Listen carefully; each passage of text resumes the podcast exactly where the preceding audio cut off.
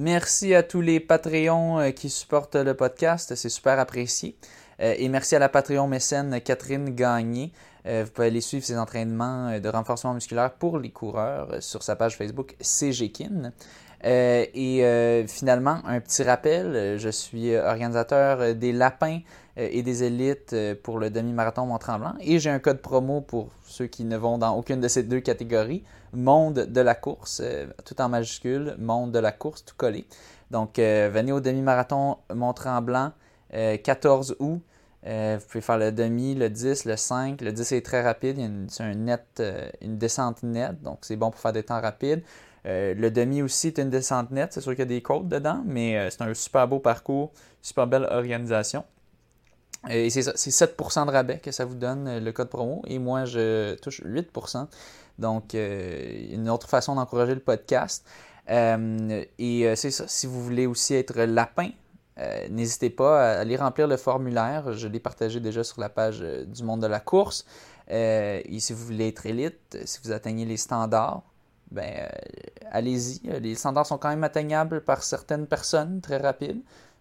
Mais vous pouvez voir, allez vérifier si vous les faites. Si vous les faites sur n'importe quelle distance du 5 au marathon, vous pouvez euh, avoir une entrée gratuite euh, pour le 5, le 10 ou le demi-marathon. Donc, sur ce, bonne écoute.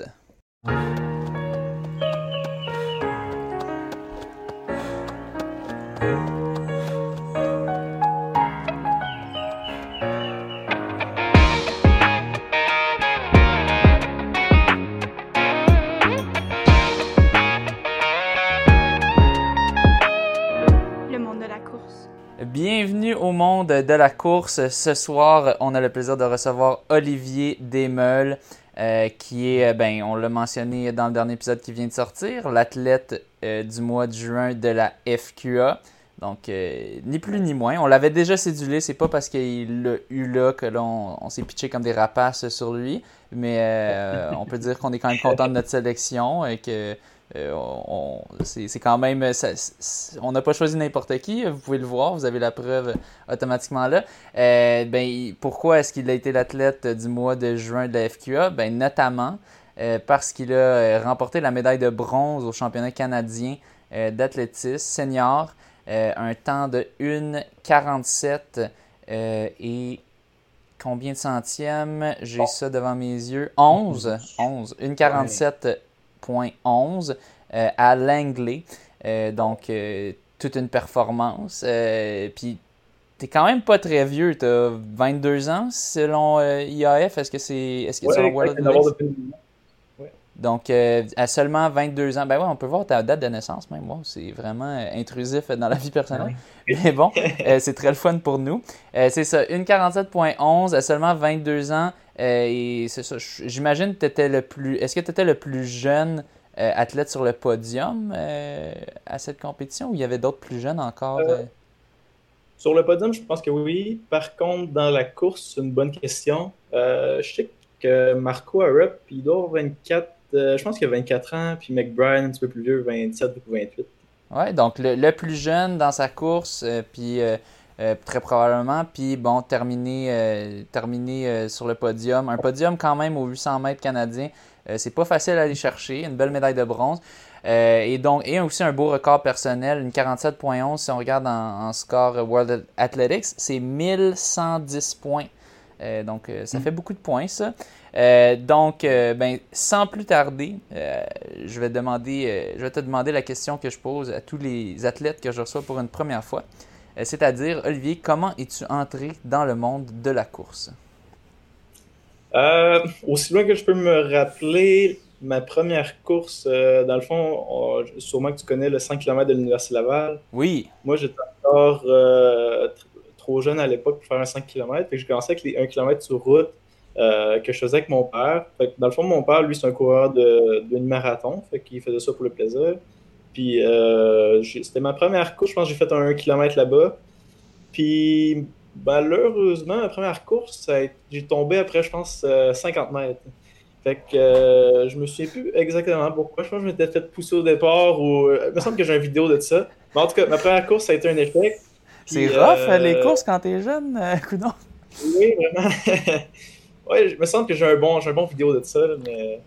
Ouais, fait que, première course, 1 km, puis ensuite, je continue avec ça. J'en ai fait pendant un ou deux ans. Puis après ça, je me suis lancé sur les 5 km. Puis j'adorais ça aussi. Jusqu'à temps que je rejoigne le Club d'athlétisme de Québec euh, qui est comme de l'initiation pour les jeunes. Fait que j'ai vraiment touché à toutes les, disciplines, lancer du poids, lancer, soit en hauteur. Nomme-les, je les ai vraiment toutes faites. Puis euh, tranquillement, je me suis spécialisé sur le 800. Il y avait 1200 à l'époque, puis 2000 euh, mètres, je pense, pour les. C'est du cadet? Je pense que c'est cadet. Puis je pense que à partir de là, j'avais été sélectionné. Je pense que j'avais été le dernier. C'est Sylvain Cloutier qui, qui était plus tard un de mes coachs qui, avait fait la sélection pour les Jeux du Québec à ce moment-là. Puis j'avais été le dernier sélectionné. Euh, fait que j'avais fait le 800, le 1200, puis le 2000 mètres steeple. Euh, fait que ça, ça continue par là. Puis, euh, je, regardais, vu qu'on parle des, courses quand tu étais jeune, je suis sur ton Sportstat présentement. Je regarde une course de 2 km l'événement demi-marathon international de Québec. Donc, c'était en, mai 2012. Donc, tu avais 12 ans. Tu as couru 2 km en 7,47. Ça, c'est 3,53 euh, du, du pace, 3,53, 3,54. Très respectable. Ouais, et en, quelques, euh, en septembre, un 4,2 en 17,02. tu avais 12 ans. C'est extrêmement rapide pour l'âge. Attends, il a fait un 5 kg en 17,02 Un 4,2. 4,2 quand même, quand même. à 12 ans. Quand même. C'est... Je pense que ma première course, j'avais un diplôme chez moi, je pense que c'était genre un 5 km en 28 minutes. Puis après ça, je suis descendu euh, avec les années jusqu'à 17, 17, 10. Puis c'est encore mon le, premier, le, premier 5, ouais, le premier 5 kg que je vois là, en 2015, en septembre 2015, le 18,50. Fait que tu avais 15 ans. Wow! Puis après ça, c'est sûr que ça fait juste diminuer. oui. Mais quand même intéressant de voir. Donc, tu as commencé quand même des petites courses sur route, les, les, les courses pour enfants, si on veut, euh, les, les 1 km, tout ça. Bon, euh, graduellement un, petit peu monté. Mais c'est ça, tu sais, on, on, te connaît en tant qu'athlète de piste, surtout pour tes 800 mètres. Euh, tu fais aussi du 400. Ben, tu avais quand même bien fait sur 400 mètres aussi récemment, si, je ne me trompe pas. Euh, puis euh, oui, c'est exactement. Tu as été sélectionné au, Jeux du Canada tout récemment. D'ailleurs, j'ai fait ma première, une première petite entrevue avec toi, étant donné que j'interviewais tous ceux qui étaient sélectionnés pour les Jeux du Canada. Donc, mm-hmm. donc ouais, 400, 800, peut-être des fois des 1500, mais je pense, c'est ça, on te connaît surtout pour des courtes distances, mais tu as quand même commencé avec, bah, oui, des 1, mais après, tu sais, quand même tu t'essayais 4.2, 5 kilos. Donc, euh, ben c'est ça. Fait que là, tu courais avec, le, avec euh, Sylvain Cloutier, tu dis? Ouais, dans le fond, les premiers Jeux du Québec, euh, j'avais commencé à m'entraîner un peu plus sérieusement avec le club d'athlétisme de l'Université Laval. Oui. Fait que dès là, j'avais eu les Jeux du Québec. Puis que la première fois, j'étais bon pour gagner mes vagues, mais sans plus. Puis je commençais à adorer ça. Puis je me suis amélioré avec les années. Je montais les échelons. Puis au début, je me souviens que c'était pas si facile d'entraîner avec euh, ce club-là. C'était comme tu venais du club d'athlétisme de Québec, puis le, lui de l'Université Laval, c'en était un gros, puis c'était des bons athlètes, puis là, c'était comme la, cour des grands. Puis je me souviens que c'était les trainings, on allait, je pense, aux plaines, puis euh, les, les, gars qui étaient plus âgés, ils allaient peut-être à, je sais pas, 4,30 au kilo pour le warm-up. Mais tu sais, moi, à ce moment-là, mon PB au 5 km, c'était, je sais pas, c'était pas mal 4,30 au, au kilo, ou presque. Je faisais mon PV pour y aller. Après ça, on avait un gros workout que j'étais complètement explosé.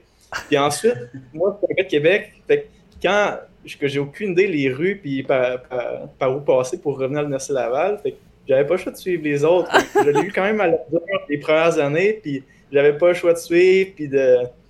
Puis, mais je revenais chez nous, puis j'étais complètement explosé. Mais... C'est clair, tu fais ton PV au warm-up, tu fais un workout, puis après ça, tu fais un PB au cooldown euh, pour, par survie, si on veut, parce que tu veux pas te perdre. Déjà, tu apprenais la souffrance, euh, tu apprenais la souffrance en course à pied. Exact, oui. entraînement après entraînement, ouais. Je l'apprenais à la dure. Mais c'est ça, je pense que ça m'a donné une bonne base pour faire le 1500. Puis je me souviens cadet, juvénile, même, même junior, j'adorais ça courir le 1500. Ça fait, ça fait, ben là, ça, ça fait quasiment 5 ou 6 ans que j'en ai pas fait, mais je me souviens que j'adorais ça, mais avec les années, je me suis un petit peu plus spécialisé sur 800 pour différentes raisons. Je me souviens que j'avais beaucoup de problèmes d'estomac pour quand je faisais des, gros workouts. Chaque fois, j'avais des longs jogs. Souvent, j'avais des crampes à l'estomac. Je ne sais toujours pas c'est quoi. Puis j'en ai encore aujourd'hui. En tout cas, bref, euh, quand j'étais jeune, j'avais des gros problèmes. Puis les seuls workouts que j'arrivais à, bien faire, c'était ceux de, 400, 800, plus de vitesse, avec des, des cours d'intervalle. OK. Cool. Puis, euh, bon, qu'est-ce. Ouais, vas-y. Non, ben c'est ça, parce que tu mentionnais, tu ne sais toujours pas euh, c'est dû à quoi. c'est mais ça revient pas du tout quand tu fais tes, tes entraînements pour du courte piste? Ben, que je commence à un petit peu plus euh, comprendre ce qui se passe. Fait que là, avec les années, ça, ça fait juste deux ans que je me suis vraiment posé la question qu'est-ce qui se passe, pourquoi ça arrive? Souvent, c'est parce que je me surentraîne un peu. Là, je commence à avoir un petit peu plus de problèmes. Mais tu sais, j'ai des suppositions, ça serait quoi? Il faut jouer mon médecin justement dans, dans, un mois ou un petit peu moins pour savoir c'est quoi. Mais okay. quand on m'arrêter la cause, puis je pense que c'est quoi qui est relié au gluten, fait que ça ferait peut-être du sens. Ouais, c'est possible. Ben, avancerait tout de suite sur c'est quoi, mais non, mais au moins, au moins tu vas, tu es, curieux, puis tu vas pousser plus loin l'investigation, puis en, allant voir le médecin. Puis, tu sais, t'expliquais que dans le fond, bon, on va tout de suite en venir à, l'entraînement, c'est que euh, en courant du courte piste, les entraînements sont différents. Fait en quoi l'entraînement pour ton courte, du courte piste 400-800, euh, il, est différent fond? Je comprends qu'il y a moins de volume, mais c'est ça. Explique-nous la différence en fait. Ben, je pense que c'est différent surtout parce que ton exemple, je pense que le rythme cardiaque est vraiment moins élevé, pour exemple, des trains de vitesse. quand je regarde ça sur ma montre, mon, mon rythme cardiaque ne dépasse pas 130, euh, 140 dans un entraînement de vitesse.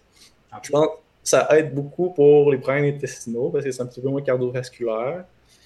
Mais je ne pourrais pas expliquer exactement pourquoi, mais en tout cas, aujourd'hui, je réponds mieux à des trainings de vitesse, puis euh, à moins de volume. Avec les années, j'ai continué à monter. Puis j'arrive à gérer, je commence à, vraiment bien me connaître avec euh, autant d'années. C'est sûr que ça, ça, joue beaucoup pour, pour l'entraînement. Mais si tu, tu dis le cardio, il ne monte pas très haut, c'est les intervalles, parce que c'est des très courts intervalles? Oui, exact. Exemple, des 150 mètres, c'est des intervalles de 18, ah. euh, je sais pas, 17 à 20 secondes avec des récup ah, de 2, 2, à 3 minutes. Fait que c'est pas, pas des gros workouts pour le, le, système cardiovasculaire. Oui, non, effectivement, là, c'est quasiment du sprint rendu là. Oui, ouais, exact. Ouais. Puis tu parlais de ton volume, tu es rendu à quoi environ en ce moment, comme euh, juste pour avoir une idée? Là, euh, l'an passé, j'étais plus autour de 80. Puis cette année, j'ai diminué, j'ai été plus conservatif, euh, conservateur à 70. OK pendant toute l'année que je race ou que je race pas, j'essaie d'avoir un millage de 70 km par semaine. Euh, avec Penn State, c'est un petit peu plus d'intensité. Fait que je, honnêtement, je réponds mieux au training plus intense, mais moins peut-être un 10 km de moins en volume. Fait que, je race ça chaque semaine, mais c'était moins pire. Je sais pas, c'était moins pire à quelque part sur le corps pour personnellement. Je ne pourrais pas dire pourquoi, mais mm-hmm. Cool. Ben, euh, continue, euh, continue donc dans ton, cheminement. Euh, fait que tu t'entraînais avec Laval, sélectionné pour. C'était les Jeux du Québec, si je ne me trompe pas, que tu avais dit auparavant? Oui, les Jeux du Québec, je pense, en 2014. OK. C'est deux ans. C'est bien en deux ans, les Jeux du Québec? Je suis pas certain, moi. Je pense, dans le fond, les, je pense que oui. Je pense 2014. Fait 2014, j'ai été sélectionné pour les Jeux du Québec. Puis là, de là, j'ai commencé à m'entraîner un petit peu plus, euh, un peu plus intensément, je pourrais dire, mais c'était surtout récréatif encore. Puis moi, j'étais joueur de soccer à l'époque. j'ai toujours joué au soccer en plus de, euh, en plus de l'athlétisme. Depuis que j'ai 4 ou 5 ans, mes parents me, transportent un bord puis de l'autre pour mes activités. Fait au final, j'avais peut-être trois entraînements de piste par semaine. Puis j'avais trois pratiques de soccer par semaine, plus un match, plus une compétition. Fait à chaque jour, mes parents allaient me porter un bord puis de l'autre. Puis, euh, je leur suis très reconnaissant pour ça, ça c'est mm. sûr. Ça, a été, ah été, bonnes années d'entraînement, veux, veux pas. J'ai aucune idée du millage que je faisais à, cette, époque-là, mais tranquillement, je, commençais à plus, euh, plus apprécier courir sur la piste. Puis euh, le soccer, je l'ai tranquillement laissé. Je pense que je l'ai laissé vers, autour quand j'avais 17 ans, fait qu'il y a 5 ans. OK. Euh, je faisais du soccer avec euh, le club ici, je pense que c'est du soccer 2A. Fait c'était des bonnes pratiques, puis ça, me tenait en forme. C'était seulement pendant la période estivale ou il y en avait aussi l'hiver à l'intérieur? Ou... Ah, c'était toute l'année. Euh, à longueur d'année?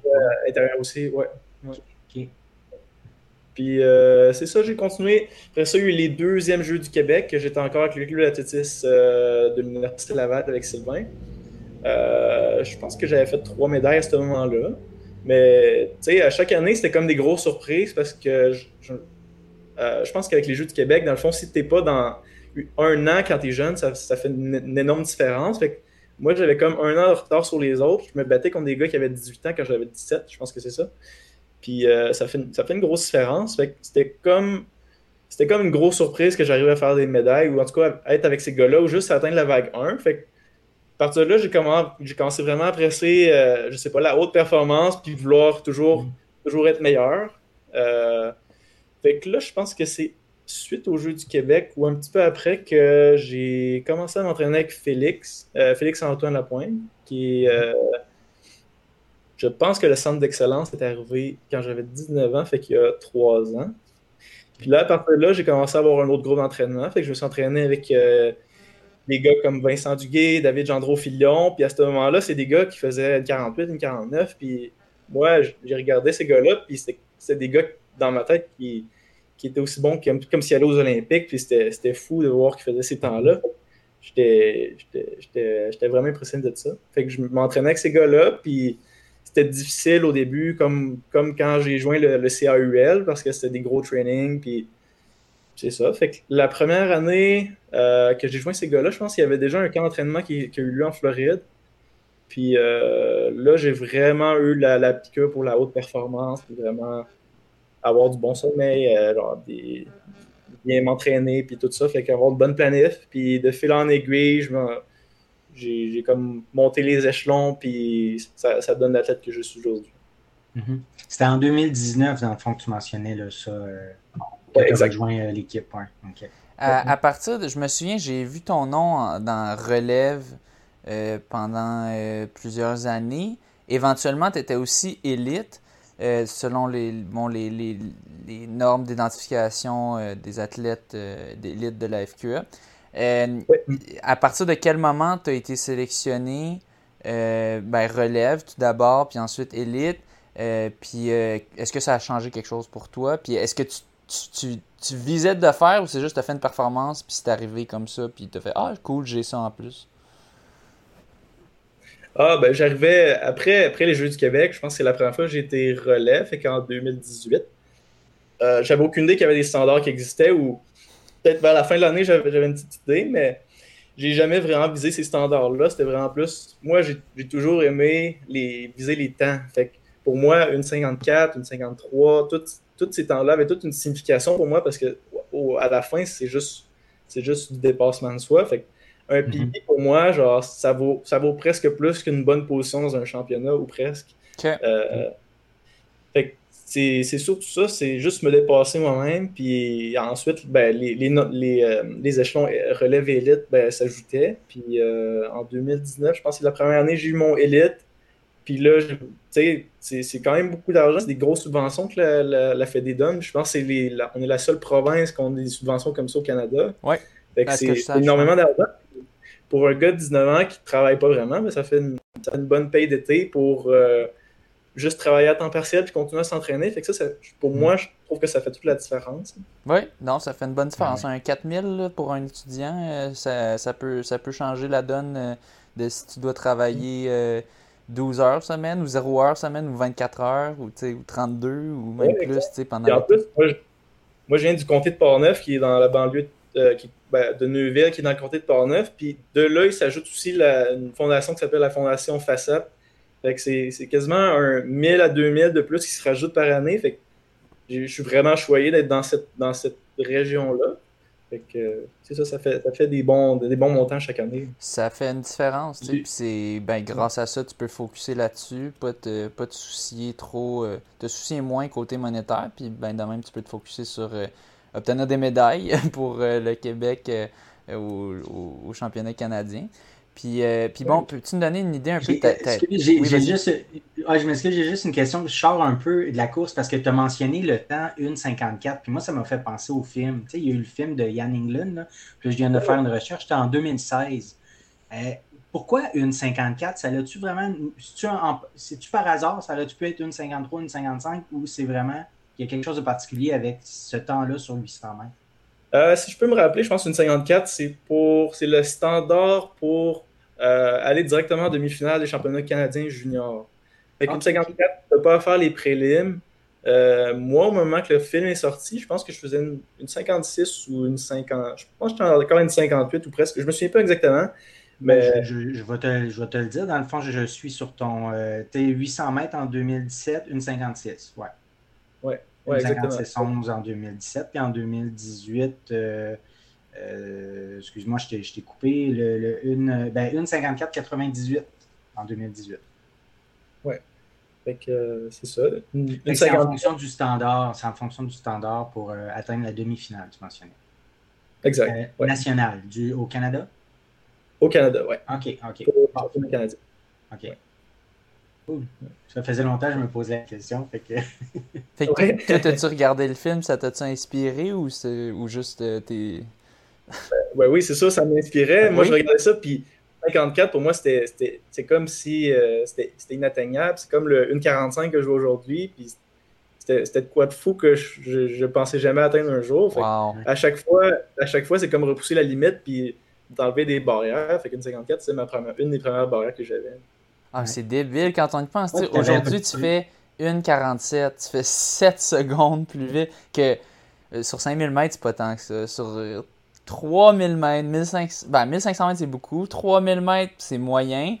Mais sur 800 mhm. mètres, c'est énorme, là, 7 secondes. Puis quand on pense, tu te pensais, tu t'imaginais même pas faire 1,54. Puis là, crime, on est 3 ans, 4 ans après ce moment-là. Ça fait une 47. C'est complètement débile. je peux encore me rappeler la première barrière que j'ai eue, c'est la, barrière de 2 minutes. Puis je me souviens quand c'était. Tout le monde disait Ah, c'est la première barrière psychologique, euh, c'est vraiment difficile à atteindre. Puis effectivement, c'était difficile. Je pense que ça m'avait pris 2 ans à l'atteindre. Mais quand je l'avais brisé, je pense que j'avais tombé de, je sais pas, 2, 2 à 1,56 ou j'avais vraiment explosé. Mais c'était juste c'est juste psychologique à ce point-là, je pense. C'est fou, juste la barrière du 2, c'est quelque chose. Hein. Je pense qu'il y a beaucoup d'accepter de, la souffrance, là, vraiment pousser, pousser, pousser, puis accepter de souffrir encore plus longtemps, puis plus durement. Puis je pense que ça, c'est une limite mentale qu'il faut franchir, effectivement, en faisant la course. Là. Ben, mais, mais justement, justement, tu sais, qu'on t'a là, parce que un 800 mètres, j'imagine, c'est différent d'une course d'endurance. J'en ai couru un dans ma vie, fait que je peux pas trop parler.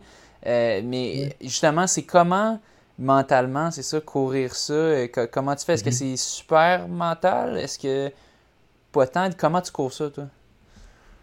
Euh, étrangement, ben pas étrangement, mais le premier de la saison, je pourrais dire que c'est toujours le plus difficile. Fait que peu importe si tu es préparé ou pas, ça va être vraiment celui-là difficile. Mais plus tu en fais dans l'année, plus ça devient facile. Fait que moi, mon plus difficile, ça n'a pas été une 47-11, ça a été le premier de la saison. Fait que je pense que c'est en, janvier, en peut-être février. Mhm. À partir de là, tout dépendant aussi comment tu le gères, un, 800 mètres, ça peut être vraiment douloureux si tu pars trop vite. Puis souvent, souvent c'est ça qui arrive, le monde part trop vite, puis ils disent Je ne veux plus jamais refaire un 800 parce que c'est vraiment douloureux quand tu fais ça. Euh, puis je pense que c'est juste souvent de s'écouter parce qu'il y en a qui partent avec un peu des backgrounds de plus de long. Fait que là, ils viennent pour sur le 800. Genre, ils s'attendent à partir vraiment plus vite quand ils devraient être un petit peu plus even pace. Mais quand, quand tu as vraiment la filière de cours de 400 mètres, un 800, ça fait pas mal à chaque fois. Puis souvent, ça peut être. C'est comme une course. Euh, je pourrais pas comparer ça au 1500, mais ça fait pas si mal que ça quand tu en as fait, fais beaucoup. Fait que de, faire du 400, de faire du, 400 au même niveau de compétition aide pour le 800 à ce moment-là. Oui, exact. Fait que le premier Quelqu'un qui ferait que du 800, il, serait vraiment avantagé à aussi intégrer le 400 dans le fond, si je comprends. Oui, euh, effectivement. Fait que, le premier tour, moi en ce moment, je, passe en, 52 secondes. Ben, il y a deux ans, je passais aussi en 52 secondes, mais je finissais en une minute ou euh, mon deuxième tour, je le faisais en 60 secondes. Ben, maintenant, je passe en 52, puis je, je fini en 54-55 à la place. plus, la, différence entre ton premier tour et le deuxième tour est élevée, plus c'est difficile, moins t'aimes ça, puis tu veux plus en refaire. Absolument. Absolument. tu, mentionnes, euh, tu fais, mettons, 52, 54. Tu fais mhm. le premier tour plus vite que le deuxième. Est-ce que c'est standard dans, dans, le 800 mètres de faire ça plus vite? Puis pourquoi? C'est quoi la, un peu la, la, logique derrière ça? Parce que intuitivement, moi, je me dirais, ben, tu veux graduellement. Ben, soit que ça soit even, soit ça serait 53-53, ou euh, même que tu commences un peu plus conservateur puis tu donnes tout à la fin. Fait pourquoi, pourquoi c'est comme ça dans le 800? Ben, je pense que la, grosse norme, c'est un différentiel de 2 secondes, plus 2 secondes. Je sais pas qui établit cette, cette différentiel-là. Je pense que c'est juste à force de voir les compétitions à l'international, le monde a comme vu. C'est une moyenne qui ressort, hein. Ouais, exact, c'est ça qui marchait le mieux. Mais selon les profils de coureurs, exemple, un profil plus 400-800 va vraiment partir plus vite. Fait qu'il y a des gars dans des Diamond League vont partir en 49, 50, 51 quand ils sont, sont un peu plus lents. Puis il y a d'autres gars qui vont plus faire 53, 53 ou 52, 52 quand ils sont vraiment, sont vraiment, vraiment shape. Euh, qui sont plus des gars un peu plus de long que je parle. Fait que euh, dans le fond, j'ai lu une couple d'articles sur ça, puis je sais pas exactement, euh, je pourrais pas l'expliquer vraiment dans, les détails spécifiques, mais on m'a dit que le premier 250 mètres, euh, dans le fond, il faut que tu ailles chercher ton VO2 max le plus rapidement possible. De là, tu peux continuer ta course, puis je pourrais pas expliquer pourquoi, mais le premier 250 est important d'aller vite, puis d'aller vite, mais sans être taxé nécessairement. Fait un gars qui, qui, qui est pas très rapide, qui est un gars de 400, ben, aller chercher son VO2 max, ça va être un petit peu plus long. Ça va peut-être prendre 300 mètres ou 400 euh, en tout cas, j'avais vu passer un article, je pense que c'est peut-être l'explication derrière ça. Mais tout dépendant des profils, euh, le premier tour fait une énorme différence. Puis, euh, puis plus ça avance avec les années, plus j'ai l'impression que les profils 400-800 ont comme un avantage, surtout en championnat, parce que, tu sais, si tu passes, si tu es à la fin du pack, il va falloir que tu dépasses tout le monde. C'est pas avantageux parce que tu es dans le corridor 2. Ouais. fait que regarde de plus en plus d'articles qui disent que les gars de 400-800 avec une bonne, bonne filière de cours, un petit peu, ça va être un petit peu plus facile euh, dans le futur que, que si tu avais à faire euh, even pace. Puis psychologiquement, pour toi, c'est comme ça que tu le cours, toi? C'est juste, est-ce que c'est naturel pour toi ou tu te forces vraiment pour le faire de même? Comme parle-nous un peu de ton mental à travers un 800. Ouais, ben avant, j'étais un petit peu plus le gars qui regardait vraiment ses splits exacts. Fait que je regardais à 200, je regardais à 400, je regardais quasiment à 500, 600. Il fallait que, je, je, cours exactement ces splits-là pour que dans ma tête, ça fasse OK, ça va bien. Puis aussitôt, par contre, que j'avais pas ce split-là, là, c'est que ça, ça, commence à jouer dans ta tête. Tu te dis Ah, j'ai pas atteint ça. Aujourd'hui, ça va pas si bien. Puis là, tu t'envoies comme des signaux au cerveau. Tu te dis Ah, euh, aujourd'hui, ça va pas bien. Puis tu finis ta course. Puis oui, l'aspect mental est vraiment plus difficile parce que c'est comme si tu recevais d'autres signaux de ton, corps. Mais mhm. en général, moi, je, depuis, depuis cette année, je regarde plus du tout mes chronos. Je, fais juste ma course comme elle est, peu importe c'est qui. Puis euh, habituellement, juste euh, intuitivement, je suis capable de faire un bon 52, 53, même 54, je suis pas tant stressé avec ça. Puis je fais juste suivre les autres gars.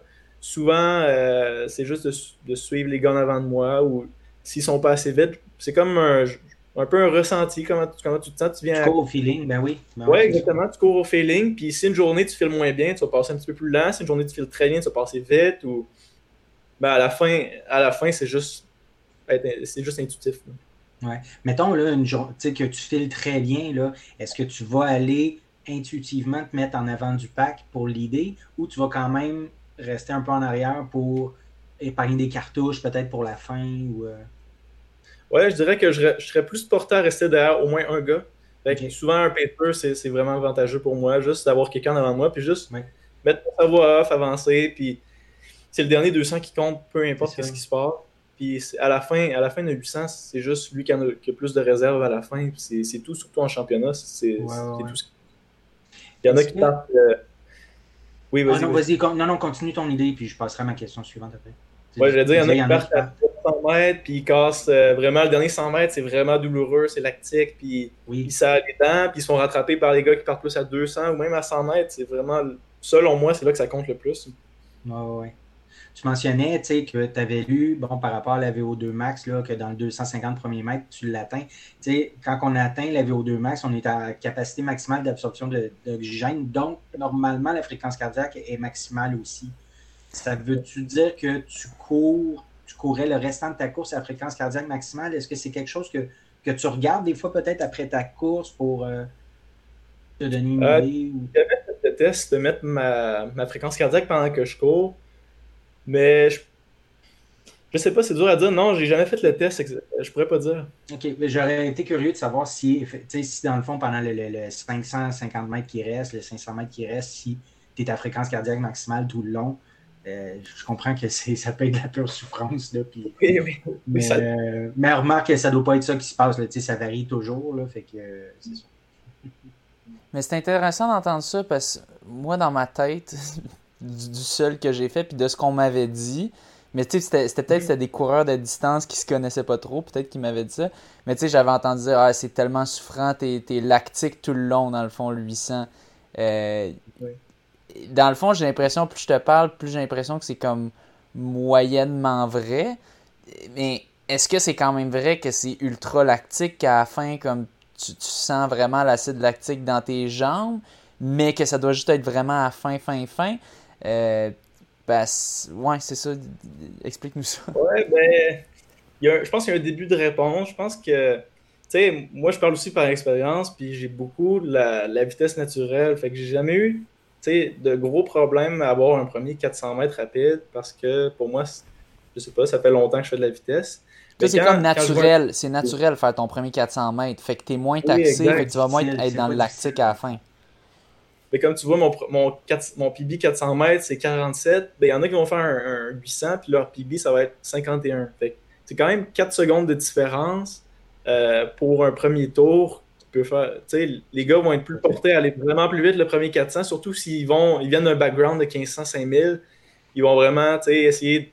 Ils vont dire que c'est souffrant c'est comme ça que ça se court, mais au final, c'est peut-être plus avantageux pour eux de faire un négatif split. Fait qu'à place d'être même pas positif, euh, c'est ça, positif, il devrait être négatif. Fait que partir en 58 puis finir en 55. Ou, euh, rapide dans le deuxième tour, ouais. Ouais. En tout cas, c'est ma perception, mais en même temps, j'ai peut-être euh, j'ai peut-être un petit peu plus le terrain naturel pour le premier 400. Ben, oui, on voit qu'il y a beaucoup, beaucoup une question d'expérience aussi là-dedans. quand tu es habitué d'en faire. C'est ça, je me mets à la place de quelqu'un qui a fait des 1500, des 5000, qui arrive sur 800, c'est pas du tout la même chose à, gérer. Oui, exact. surtout contre des compétiteurs comme toi qui a l'expérience. Tu sais, souvent, le, comme j'ai dit tantôt, le premier 800, c'est vraiment plus douloureux. Puis quand on fait juste un dans la saison, ça te prend une coupe de workout, ben de lactique un peu, pour vraiment t'habituer à ce, feeling-là, parce que ça, se travaille quasiment juste en race ou, presque dans des gros workouts. C'est sûr, c'est vraiment douloureux. Puis, par euh, euh, ma copine, euh, j'avais dit en joke, avant son premier 800, j'avais dit, tu sais, pars le plus vite possible son premier, ton premier 400, puis fais juste garder ça le dernier 400. Fait elle a détesté l'expérience, puis euh, elle n'a pas voulu en faire pendant des mois, puis elle n'a toujours pas refait. Mais... C'était une bonne blague, ça. oui, c'était une bonne blague, mais je pense qu'elle n'a pas aimé. J'ai ruiné l'expérience du 800 mètres pour elle. LOL. en fait, elle 15, plus 1500, 5000, fait que euh, je doute pas que c'était très douloureux. Puis... Pour elle, c'était une compétition ou c'était en entraînement?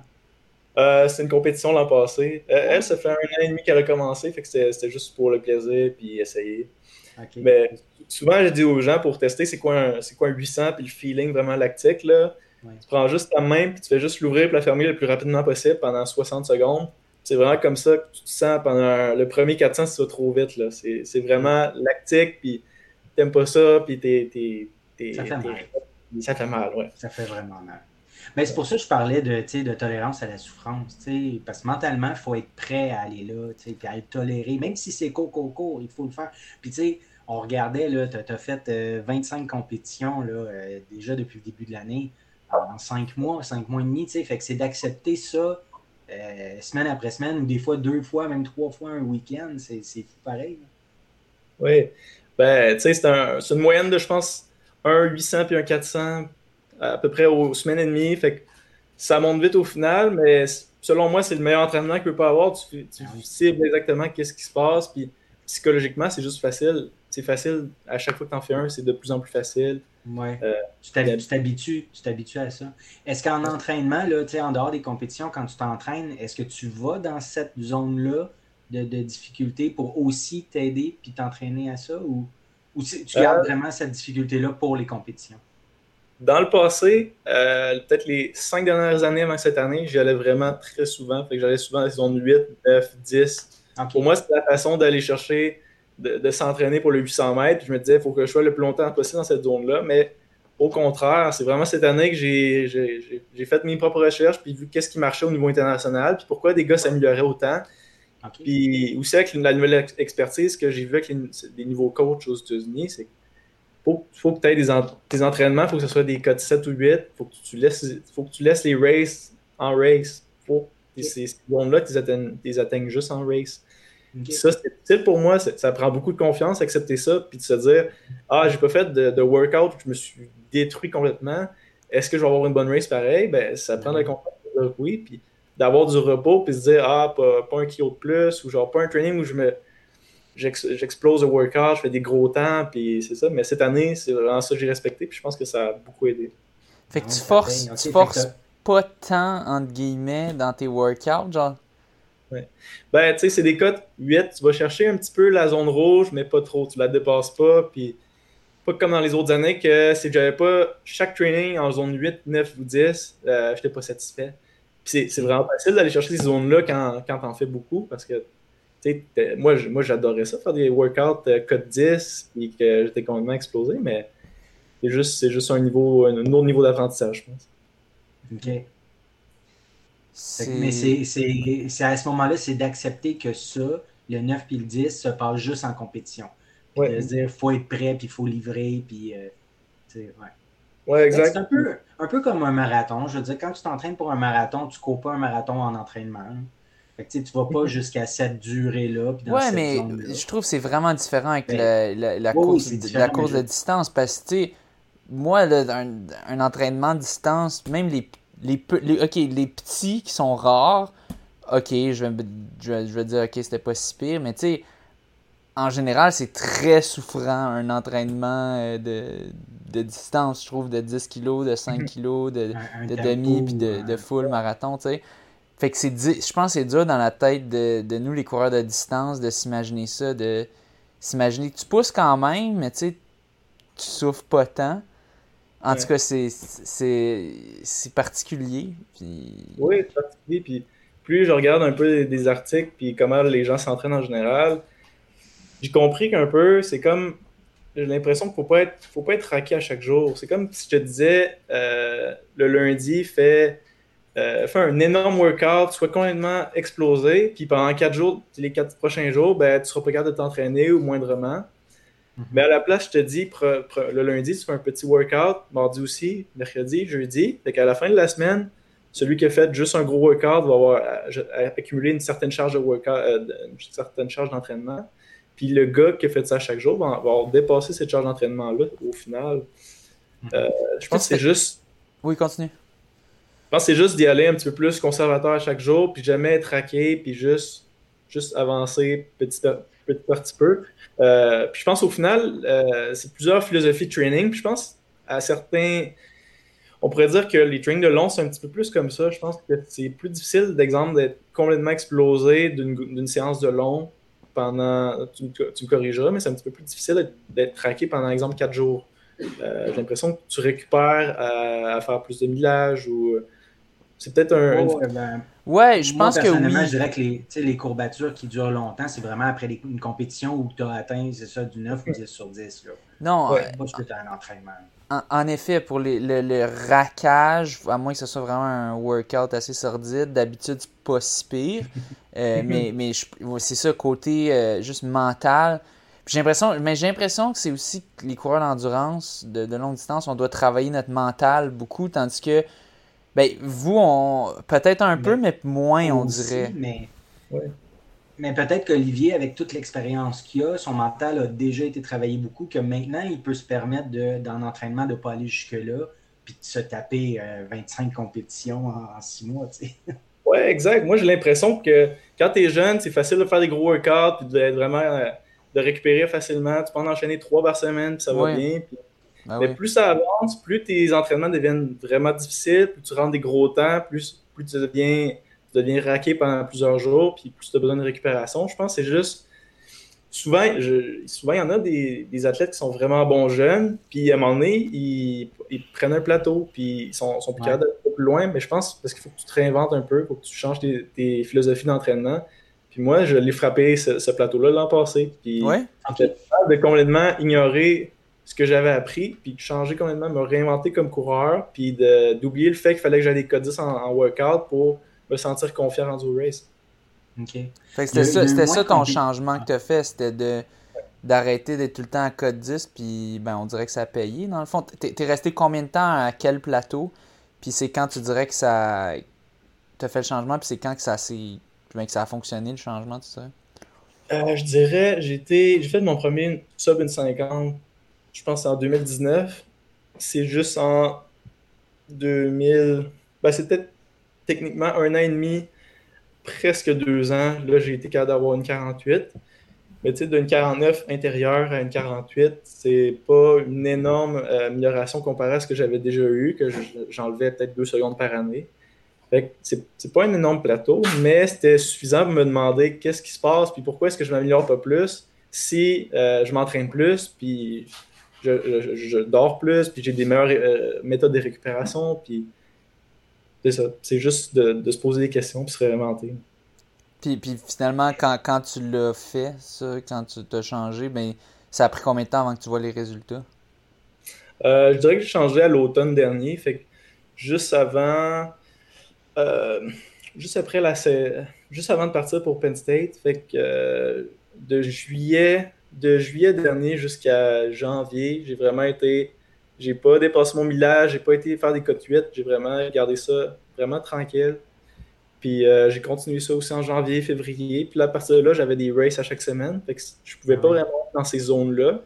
Puis les coachs, c'était vraiment une philosophie de training qui, qui comprenaient déjà. Puis qui, qui ont déjà toujours appliqué à leurs athlètes, qui ont eu beaucoup de succès avec les, entraînements, les, les, athlètes de 800 à cette université-là. C'était juste d'appliquer ça. ça fait un an, un an de tout ça que j'ai vraiment changé ma philosophie de training. Puis je vois vraiment, je vois vraiment plus de, plus de gains euh, à, chaque, à chaque mois, chaque, chaque année.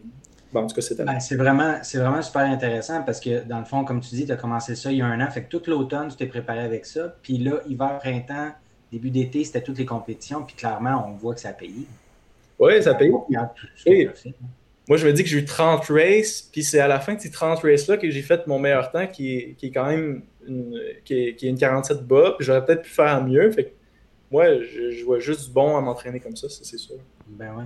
Ben puis ça, tu en as jasé avec tes coachs, tu sais, de ton changement de philosophie d'entraînement? Puis c'était en concertation avec eux, ou c'est-tu que tu t'es mis plus d'aller suivre les coachs de Penn State? Puis c'était quoi exactement?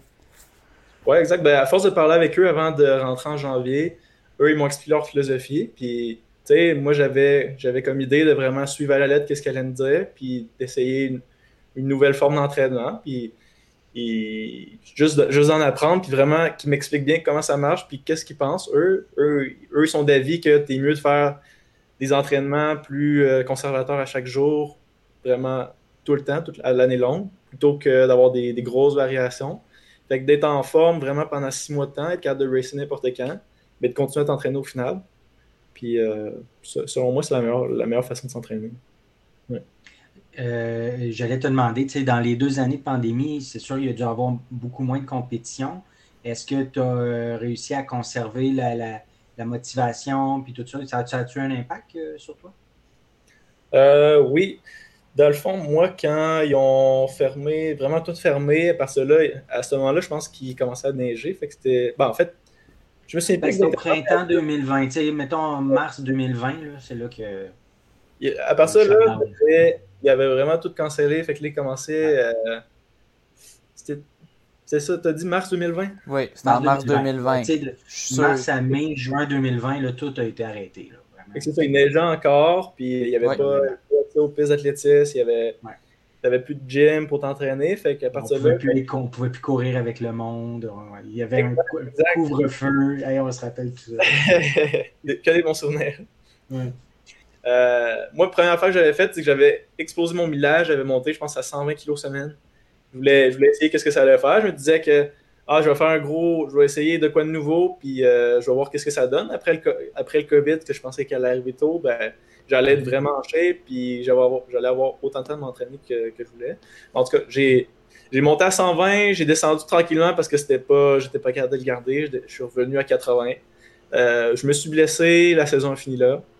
Ah oui, ok. Puis là, c'était un petit peu dans le moment que j'avais mon plateau. Fait que euh, après ça, j'ai recommencé à m'entraîner. Puis là, j'étais encore à 80. Puis euh, à partir de là, les gyms étaient encore fermés. Fait que je me suis acheté beaucoup de matériel pour me faire un propre gym à la maison. Fait que mm-hmm. la motivation à ce moment-là était vraiment difficile parce que il n'y avait pas de course, il n'y avait plus de camp d'entraînement, il y avait.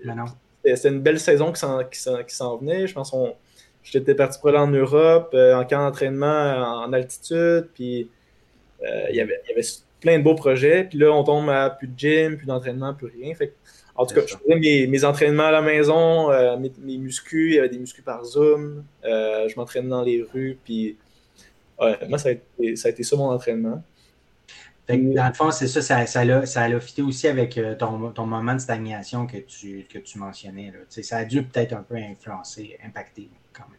Exact. Puis euh, dans le fond, je pense qu'il y a eu un petit. Euh, ça, c'est juste après que j'avais fait mon premier sub 1,50 à l'intérieur. Fait que, au début, c'était. C'était vraiment, vraiment triste que tout soit arrêté parce, parce que je, je, pensais faire une 47 pour cet été-là. Pour moi, c'était une une des plus belles saisons, une vraiment belle saison qui s'enlignait. C'était dur de voir tout ça crasher, puis euh, même chose avec l'entraînement. Mais à quelque part, j'avais vraiment espoir que quand ça allait revenir, ben, j'allais faire des bons temps. Puis à la fin de l'été, on a quand même un petit répit, puis j'ai été capable de faire euh, une ou deux courses, un 2 800. Exactement, c'est ce que je vois la soirée Rouge en août 2020. Là. Je pense que j'avais fait une 50. Euh, une 52 centièmes, donc 2, 3 centièmes de plus que, que le sub une, une 50. Là, ouais. Ouais. Fait que euh, c'est ça. Fait que le plateau vraiment a été là tranquillement. Puis euh, je me souviens plus exactement. Est-ce que c'est en 2000. Ben, ben, là, je ne sais pas c'était quoi ta question, mais par rapport à, la pandémie, après ça, l'été 2020, ça a été correct. Là, à l'automne 2020, ça a recommencé, puis ils ont tout refermé. Là, euh, Noël 2020, c'est ça, Noël 2020, l'hiver 2021. Il y a eu plein, plein de cancellations encore. J'essaie de faire de la. J'essaie de replacer qu'est-ce qui se passait dans cette, euh, dans cette période-là, mais dans le fond, euh, un peu plus tard, pendant cette pandémie-là, j'ai décidé, mes parents m'ont encouragé beaucoup. Je suis parti en camp d'entraînement avec euh, deux, amis d'ici, puis on est allé en Floride. Puis ça a commencé à fermer à Québec. Fait que moi, ce que j'ai décidé avec mes parents, ça leur dérangeait pas. J'avais l'école à distance. Fait que j'avais pas vraiment intérêt à venir à Québec. Fait que j'ai décidé de partir en camp d'entraînement tout seul à Flagstaff, en altitude. Euh, fait qu'après un mois et demi en Floride, à la place de revenir au Québec, je suis allé là-bas, tout ça. Je me suis trouvé euh, un Airbnb pour le premier mois. Euh, puis après ça, j'ai trouvé une chambre dans, un, dans, les dorms de l'université de NAU. Fait que j'étais avec des étudiants là-bas, puis je pouvais, je pouvais m'entraîner en altitude, puis continuer. Fait qu'au final, j'ai été un genre de trois mois à m'entraîner tout seul à Flagstaff, puis j'ai adoré ça. J'avais une auto de location, puis en tout cas, c'était vraiment, vraiment beau. Puis en plus de ça, ben, aux États-Unis, il restait des courses. Euh, les courses, c'était c'était pas, pas un gros lockdown, fait qu'il restait des courses, je pouvais m'entraîner, aller un petit peu, descendre en altitude, aller à une place puis à l'autre. Fait que ça a été vraiment une belle saison, même, même s'il y, avait un gros lockdown à quelque part. Ouais, ben en fait, c'était ici, c'était surtout ici au Québec, parce que je me rappelle, hiver, printemps 2021, si un athlète voulait revenir des États-Unis, il fallait qu'il soit 14 jours, genre à l'hôtel ou je sais pas. Oui, exact. Fait que vous êtes beaucoup d'athlètes, ceux qui sont allés aux États-Unis, vous êtes beaucoup à être restés là-bas, dans le fond, plusieurs mois, pour, euh, vu que c'était moins, c'était moins lourd qu'ici. Oui, exact. On continuait de s'entraîner. Oui, fait que c'est surtout ça, le deux semaines, j'attendais qu'il parte et que j'avais pas à le faire parce que deux semaines sans entraînement, c'est quand même beaucoup. C'est ça ça dérangeait pas mes parents. Puis en même temps, c'est une belle expérience que, que, je pouvais vivre là-bas. Puis euh, mes parents me soutenaient à 100%. Je pouvais faire mes cours en ligne puis continuer à m'entraîner. Fait que c'est le meilleur des mondes. Euh, ça a donné une bonne course, euh, je pense que c'est en mars. J'ai fait une 48-5. Puis ensuite, la saison, j'avais été vraiment constant des 1,48 jusqu'à jusqu'au début cette année, jusqu'à quasiment avril, mai. jusqu'au Canadien, en fait, un mois avant les Canadiens. Ouais. ça a été vraiment une belle année de confiance.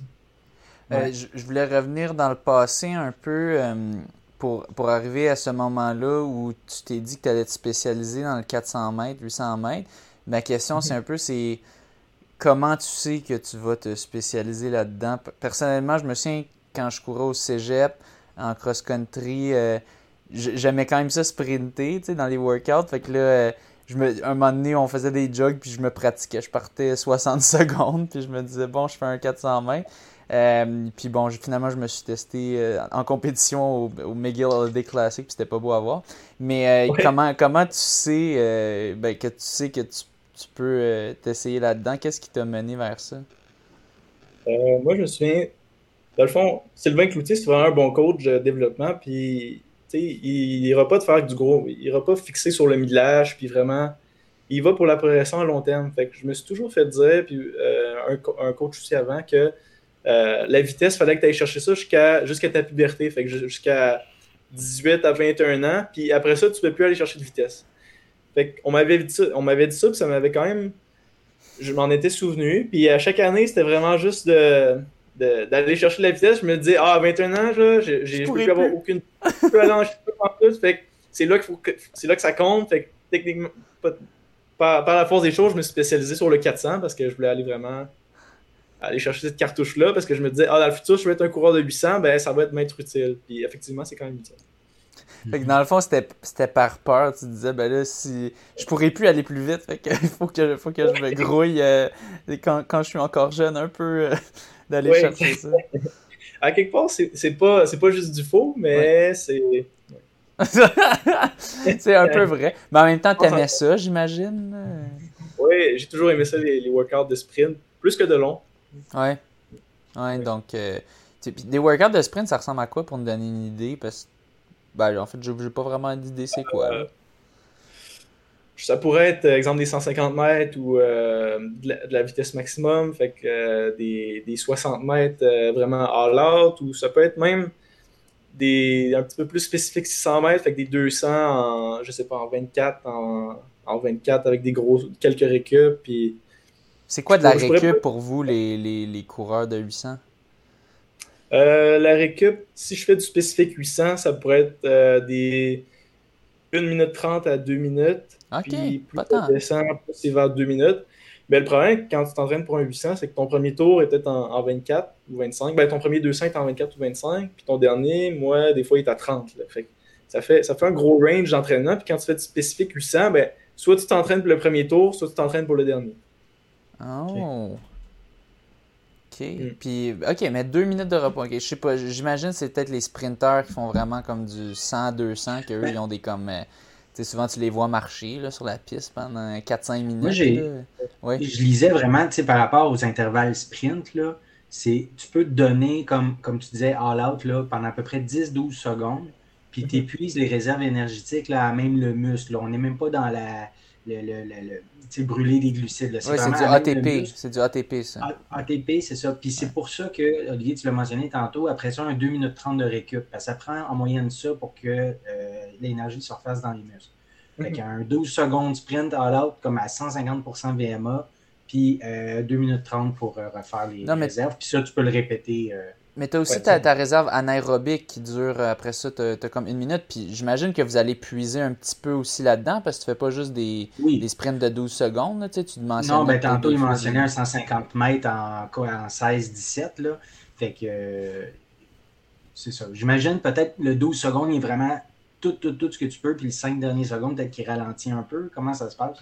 Euh, moi, ce que je me suis fait dire, c'est que dans le fond, tu as comme ta vitesse maximale. Exemple, tu fais un 100 mètres, tu as ta vitesse maximale puis ensuite, tu as ta vitesse de maintien. Fait que, je sais pas, je pense que ta vitesse de réserve. Fait que si tu t'entraînes, soit tu fais ta vitesse maximale, que elle, je pense que c'est un. Je pense c'est 2 minutes par 10 mètres d'intervalle. Fait exemple, tu fais 30 mètres, ça va te prendre 6 minutes de récupérer.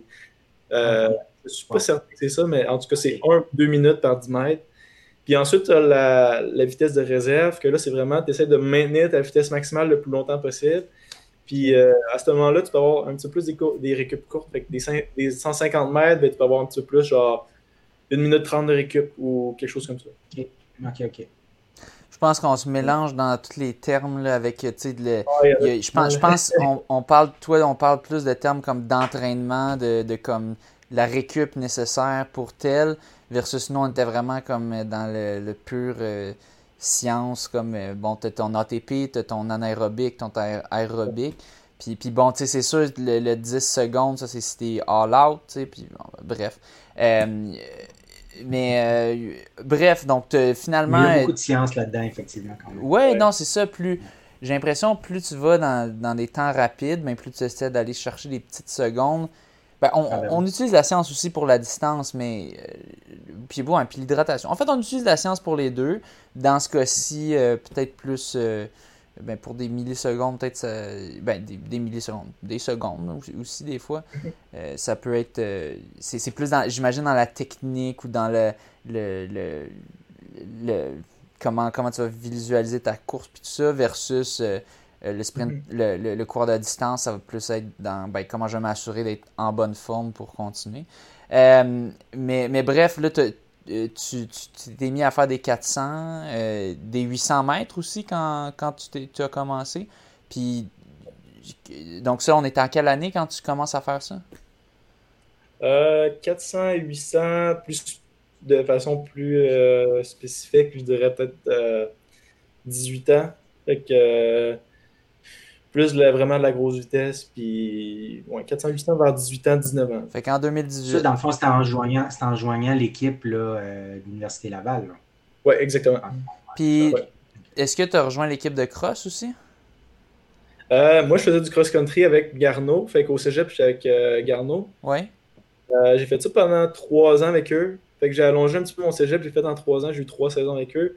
Mais le COVID est arrivé quand j'aurais pu être dans les crosses avec eux, fait que l'an passé, euh, avec euh, l'Université Laval, le COVID est comme arrivé, puis ah, j'ai changé de l'université cette année, euh, fait que j'ai pas pu faire les crosses avec l'Université Laval. Ok. je sais pas si ça aurait été une bonne idée ou non, mais ça, ça m'aurait intéressé, c'est sûr. Ouais. Jumeler les deux, ça aurait été comment? Parce que tu continues l'entraînement courte piste l'hiver, automne-hiver? Ben, pour s'entraîner pour le 800, c'est vraiment deux grosses saisons. Fait pendant les crosses, pendant l'automne, c'est vraiment. Tu ah, t'entraînes pour le long, puis tu essaies d'aller chercher le plus de. de cette, cette filière-là, tu t'entraînes le plus possible là-dedans. Puis ensuite, en, gardant un petit peu de vitesse, bien sûr, mais ensuite, vers janvier, là, c'est plus spécifique 800, 400, puis tu continues. La base, la, deux... la préparation physique générale, c'est vraiment important, même pour le 800. Puis... Fait que les deux se jumellent très bien. L'entraînement de les compétitions cross et après euh, euh, entraînement et compétition 400-800. Olivier, je voulais savoir, euh, c'est quand que c'est venu euh, cette, euh, cette décision d'aller t'entraîner aux États-Unis avec Penn State? Est-ce que c'est eux qui t'ont approché ou est-ce que c'est quelque chose que tu avais eu en tête? Comment ça s'est passé? Ben, moi, j'avais toujours eu l'idée d'aller NCA un peu en tête, mais c'est quoi qui est qui est un petit peu. Euh, J'y pensais, mais pas plus que ça, parce qu'à l'époque, j'étais avec euh, ma copine, ça faisait quasiment six ans que j'étais avec elle. Puis, euh, dans le fond, je ne pensais pas vraiment, puis c'était pas. Pas plus important que ça. Jusqu'au moment qu'on se laisse, puis là, ce, ce rêve-là, il prend un petit peu plus de place. Puis là, je commence à me dire Ah, ben si, si jamais une université me veut, ben je, je vais essayer, je pareil, je vais envoyer quelques, quelques emails. Fait que j'en ai envoyé, je pense, une dizaine. Euh, des universités qui m'intéressaient. Je regardais les groupes d'entraînement, puis j'étais vraiment. Je regardais vraiment statistiquement, ah, c'est quoi les, les, gars qui sont là, lesquels, lesquels s'en viennent, lesquels partent. Puis euh, j'allais vraiment sélectionner la meilleure université pour moi. Et j'en j'en avais trouvé une dizaine, puis je me disais, si ça marche pas avec eux, ben, c'est pas plus grave. Euh, on, est bien à Québec, puis on peut, on peut pas être mieux, mieux entouré ici. Puis c'est quoi, qui t'attirait, c'est quoi qui t'attirait vers ça? Est-ce que c'était justement c'était les groupes d'entraînement, l'encadrement? Qu'est-ce qui t'intéressait? Ah, moi, avant tout, c'était pour l'expérience. Fait que, euh, aller, aller vivre une immersion aux États-Unis, puis vraiment focuser sur l'entraînement. Puis on m'avait dit quand même beaucoup de bons, beaucoup de bons euh, pour, pour le NCA, même si j'avais, certaines histoires qui disaient Ah, ils vont, ils vont profiter de toi, tu vas, tu vas être vraiment blessé. Puis oui, on a entendu vraiment beaucoup, mais je pense que c'est très c'est très 50-50. Puis euh, si tu vas pas à la bonne place, je pense que c'est très facile de te faire un peu exploiter. Puis euh, c'est ça. Je voulais, je voulais, être sûr que ça arrive pas. Fait que j'avais vraiment des, des, critères spécifiques pour y aller. Fait que c'est ça, C'était quoi, quoi tes critères? Comment tu as fait? mettons qu'on a des auditeurs justement qui se demandent, qui, qui peut-être des, des, jeunes qui, qui regardent. Qu'est-ce que toi tu regardais? Premièrement, je regardais les coachs. Fait comment je regardais surtout le, le aller puis venir des athlètes. Fait exemple, l'université, que je vois beaucoup de transferts après une année, ça, c'était quand même des bons red flags, qu'est-ce qui se passait là. Puis surtout, surtout 800 mètres, je regardais aussi la progression générale des gars qui, sont, qui étaient là. Puis euh, un, peu, un peu du oui dire, c'est quoi les meilleures universités? Puis moi, on m'avait dit que le Penn State, entre autres, c'était l'université de 800 mètres, puis que ça en était vraiment une bonne, puis les gars avaient une bonne progression. Puis effectivement, je regardais les gars, puis ils, partaient, ils arrivaient là à une 50, puis ils repartaient là à une 45, puis c'était pas, pas des gars qui avaient des, incroyables talents, qui avaient fait, euh, je sais pas, une 45 quand ils étaient jeunes. Fait que c'était vraiment une, progression constante à chaque année. Puis, une 45, une 45 c'est rapide, juste pour les auditeurs. Le record du monde, c'est quoi? C'est une 43, si je me trompe pas euh, Une 41. Ah, c'est une, euh, 40. Une 40. C'est une 40 Ouais, une 40.9. Ah, c'est dégueulasse. Ok, laisse faire. C'est, ben, c'est, mon Dieu, c'était quoi son nom déjà David Rudy oui, Rudisha, David Rudisha, en tout cas, ça, c'est.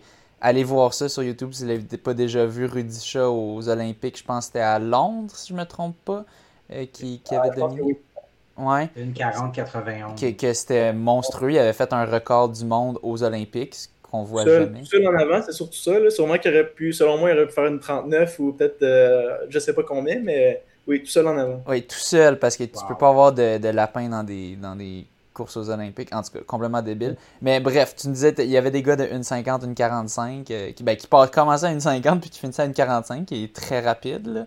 Euh, oui, exact.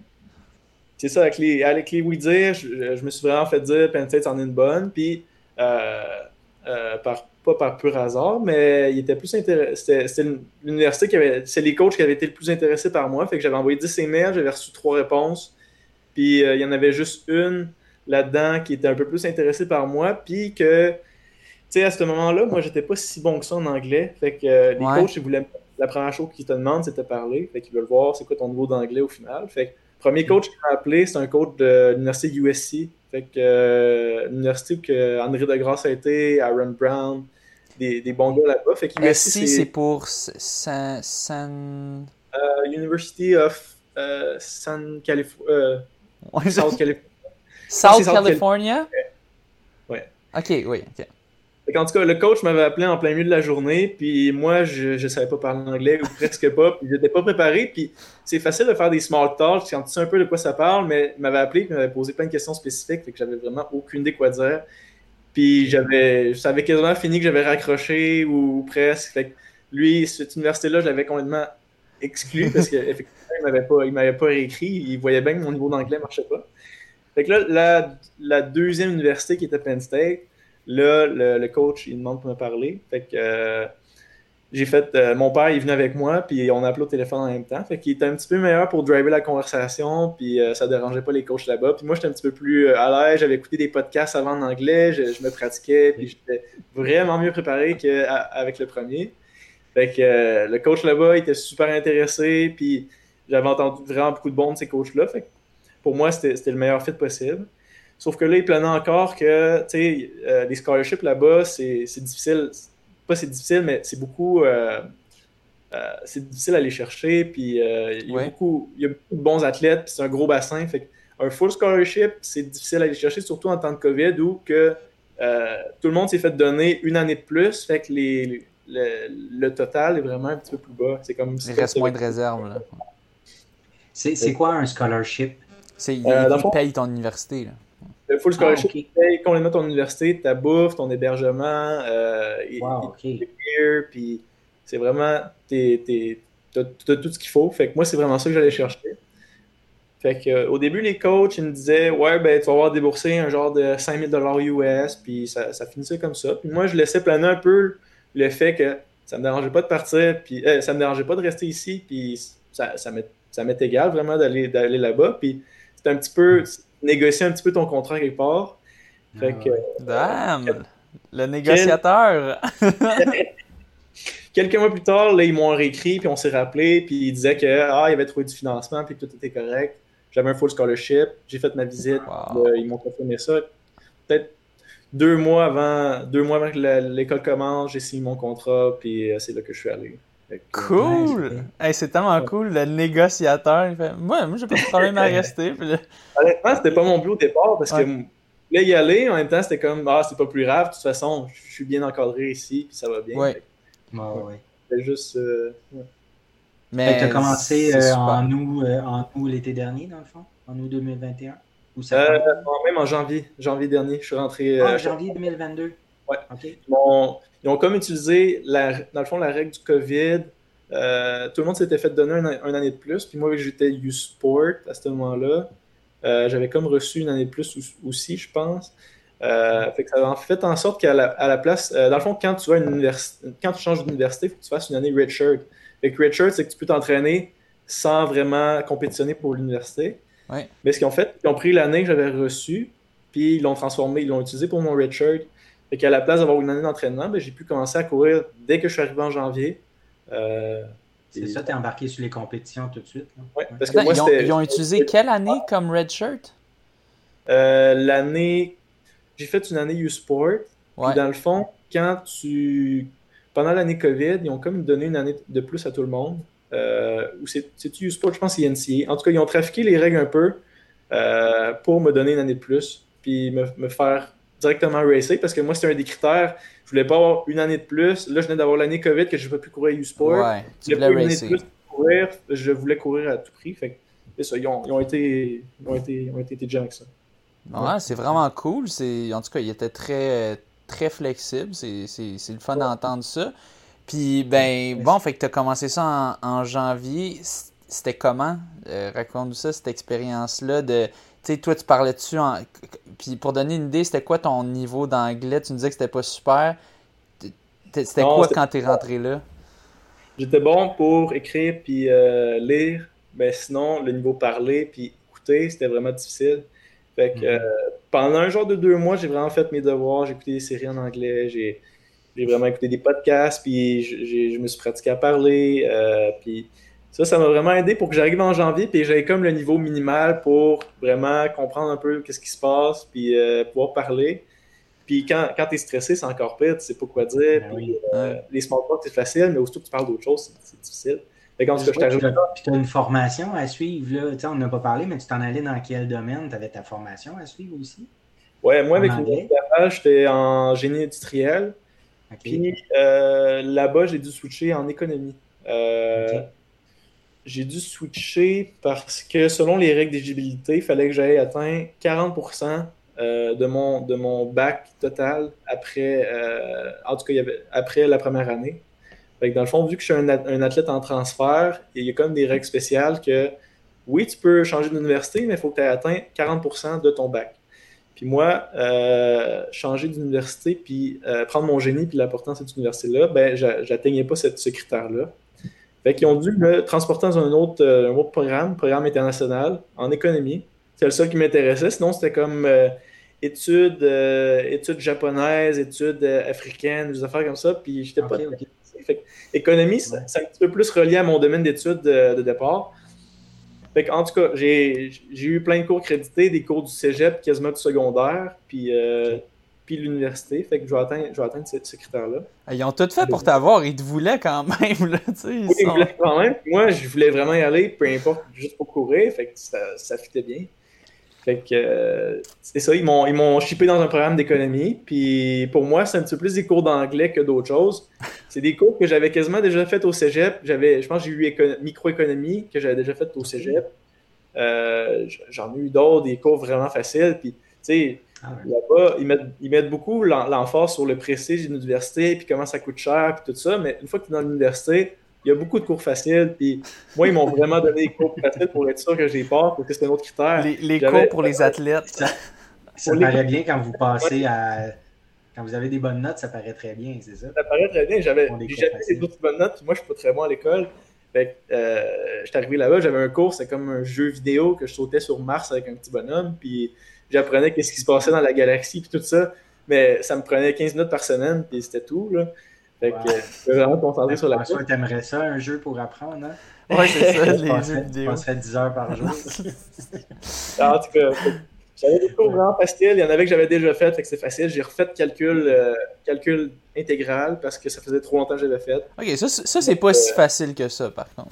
Non, c'est ça, c'est pas si facile. quand tu le refais une deuxième fois, je, je comprenais les choses différemment. Puis maintenant, je suis, je suis très calé en calcul intégral. je peux les deux dans le nez. Fait que, mais tu n'as plus vraiment de concentrer sur l'anglais à ce moment-là. Comme tu dis, quasiment chaque cours est une formation en anglais.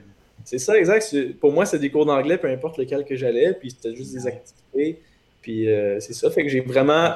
Mon niveau d'anglais vraiment step up euh, pendant ces mois-là. On l'entend, c'était pas. j'ai passé un gars en janvier qui parlait presque pas, un gars en, mai qui, comprenait vraiment tout ce qu'on me disait. Puis ça, a vraiment fait une différence. OK. Puis, ça, euh, c'était en, janvier l'année précédente, là, pas. Euh, ah non, ben là, là, en 2022. janvier là, là. OK, tu viens de commencer. OK, cool. Ouais.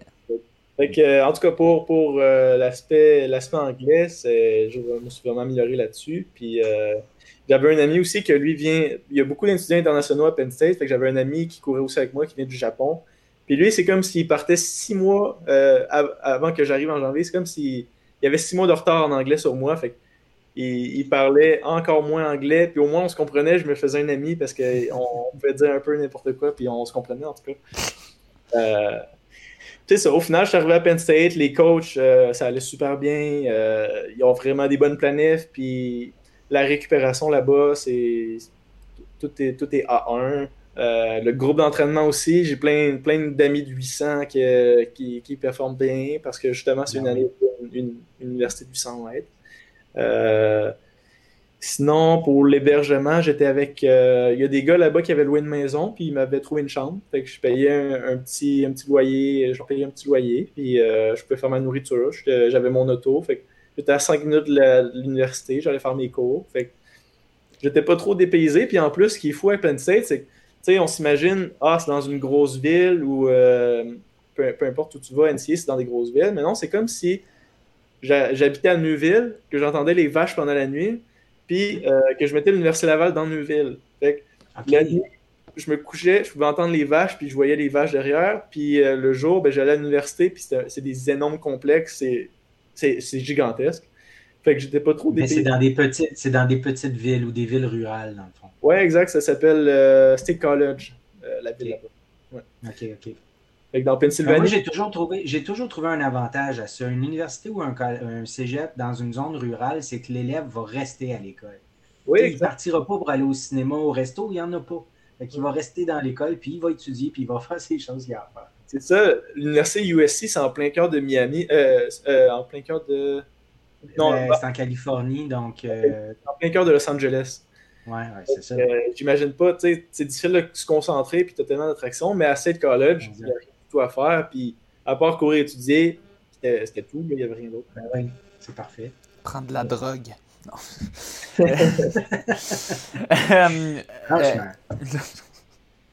en tout cas. Euh, fait que, ben, bref, euh, j'imagine que tu as, une expérience assez positive de ça, du moins de, ce qu'on entend, de, de, tes, euh, de ben, ta session que tu as passée là jusqu'à présent. En ce moment, tu es là? De, de, non, présentement, je suis chez ma copine à Québec. OK. Donc, ah, tu es, es, en vacances d'été, là, en ce moment. oui, exactement. Je passe l'été à Québec. Puis, euh, là, quand tu Ah, ben, excuse, ben, je reviens au, moment quand il, a commencé euh, l'école, l'université. Tu sais, rapidement, tu as eu des compétitions. Euh, puis, comment ça marche pour les compétitions? Il y a quand même du voyagement. Beaucoup. Tu vas dans d'autres États, dans d'autres villes. Avec l'école, comment tu matches ça? Dans le fond, à un certain moment, on avait tellement de compétitions qu'on partait le mercredi ou jeudi, puis on revenait le dimanche. Fait que ça me laissait quasiment deux, trois jours d'école. Fait qu'une chance que l'école était vraiment, était vraiment facile parce que c'était un gros challenge. en tout cas, on partait le, mercredi, jeudi. On allait, euh, on prenait un vol ou on prenait un autobus. On allait à une nouvelle. Euh, à chaque semaine, on avait une nouvelle. Fait qu'on a couru en Floride, euh, dans, plusieurs États américains. Mm-hmm. ce qui est fou aussi, c'est que là-bas, exemple, tu te donnes ton calendrier, fait que ah, cette semaine, euh, tu t'en vas à Miami, on, on part à telle heure, telle date, tout est bien, tout est bien, euh, tout est bien aligné, où est-ce que tu t'en vas? Il te donne un, il donne un per diem, fait qu'il te donne de l'argent pour manger, puis euh, tu n'as pas à t'occuper de rien. Fait que tu, tu fais juste courir le samedi, le dimanche on revient. Puis, puis, vous, êtes toujours en, vous êtes toujours en gang aussi. Là. Tu ne peux pas partir tout seul, j'imagine. Oui, exact. C'est un groupe, toute, l'équipe, la délégation qui est là. C'est pas chaque athlète qui race à chaque semaine, mais en général, il y a une bonne délégation, on a au moins 10, 12, 15, puis euh, on suit. Ça faisait différent. Ah faisait différent que d'un an avant que je voyageais tout seul pendant. Ouais, ben oui. C'est stressant, puis c'est pas la même chose, pas la même game. Non, non, c'est ça. L'effet de gang, l'effet de gang est vraiment le fun quand avec l'ambiance et tout. Euh, puis c'est ça, d'ailleurs, parlant d'équipe, là, là, tu fais des compétitions, là, 4 fois 4 x 400, 4 x 800. C'est des compétitions à relais. Y a-tu du 4 x 800 ou je me trompe? Oui, oui. Euh, oui, on en a fait un qui s'appelle les Pen Relays. Euh, Pen Relays, c'est à Philadelphie. On avait fait un 4 x 800. Tu, faisais-tu du relais avant? T'avais-tu touché à ça un peu? Euh, oui, j'en ai fait quelques-uns dans le passé, mais là, cette année, j'ai dû en faire une dizaine. Oui, ouais, puis là, c'est très, très, relevé. C'est très relevé. Là. Euh, comment ça se passe pour ces, compétitions-là? Euh? le gros de l'année, c'est plus des compétitions un peu. c'est moins important, fait que c'est plus. tu t'en vas montrer les couleurs de Penn State un peu partout. mais par contre, peu importe où tu vas, c'est des compétitions avec des calibres incroyables. Fait exemple, moi, je, mon 400, j'arrivais à faire, vu que c'est lancé, fait que euh, j'ai pas, pas à faire de départ arrêté. Je pouvais faire 46, 46 flat ou presque. Mais les gars là-bas, euh, si tu fais pas en bas de 45, tu sais, t'es même pas dans la game. Fait ok, ok. Moi, j'étais comme le meilleur. Euh, je viens compléter la, team de Penn State, fait que j'étais comme le quatrième partant. Fait que. Ça, ça veut, ça veut dire que tu es le quatrième coureur? Tu es celui qui termine la course? Ouais. OK. Est-ce que vous avez toujours le même, euh, le même rôle ou le même rang, dans le fond? Euh, ça, varie, ça varie beaucoup, mais moi, j'ai jamais eu le rôle de, partir parce que les sprinters sont habitués de partir dans des blocs. Moi, je pense que j'en ai fait deux fois cette année. Euh, c'est ça. Souvent, j'étais quatrième, troisième, puis je, finissais, je finissais la course. Quand même une belle pression là, quand tu es quatrième pour finir. Oui, c'est ça. il faut que tu un rôle important. Ouais, c'est ben, C'était souvent ça ma job. Les gars, tu sais, les gars de 400 là-bas, ils partent en, je sais pas, 21 le premier 200, puis ils cassent en 25, 26. Ben moi, j'étais plus constant, puis je faisais 23, 23 par exemple. Avec les gars, ils me dépassaient de, je sais pas, 20 mètres, puis ma job, c'est d'aller les rechercher vers la fin, puis j'étais bon pour ça. j'avais, le meilleur mandat selon moi. Wow, c'est cool. Puis, euh, euh, vous êtes combien, mettons, environ dans votre équipe, euh, mettons, de coureurs de 800? Je dirais les coureurs de 800, on doit être 5 ou 6, euh, non, 6 ou 7. Euh, puis en général, l'équipe de Penn State, juste les gars, on doit être 25, euh, environ 25. L'équipe d'athlétisme. Ouais, l'équipe d'athlétisme. Ok, cool. Bah, quand même un, un, bon groupe, somme toute. Puis, cool. Je voulais, je, voulais, je voulais brièvement revenir sur ta, ta, performance au championnat canadien. Mm-hmm.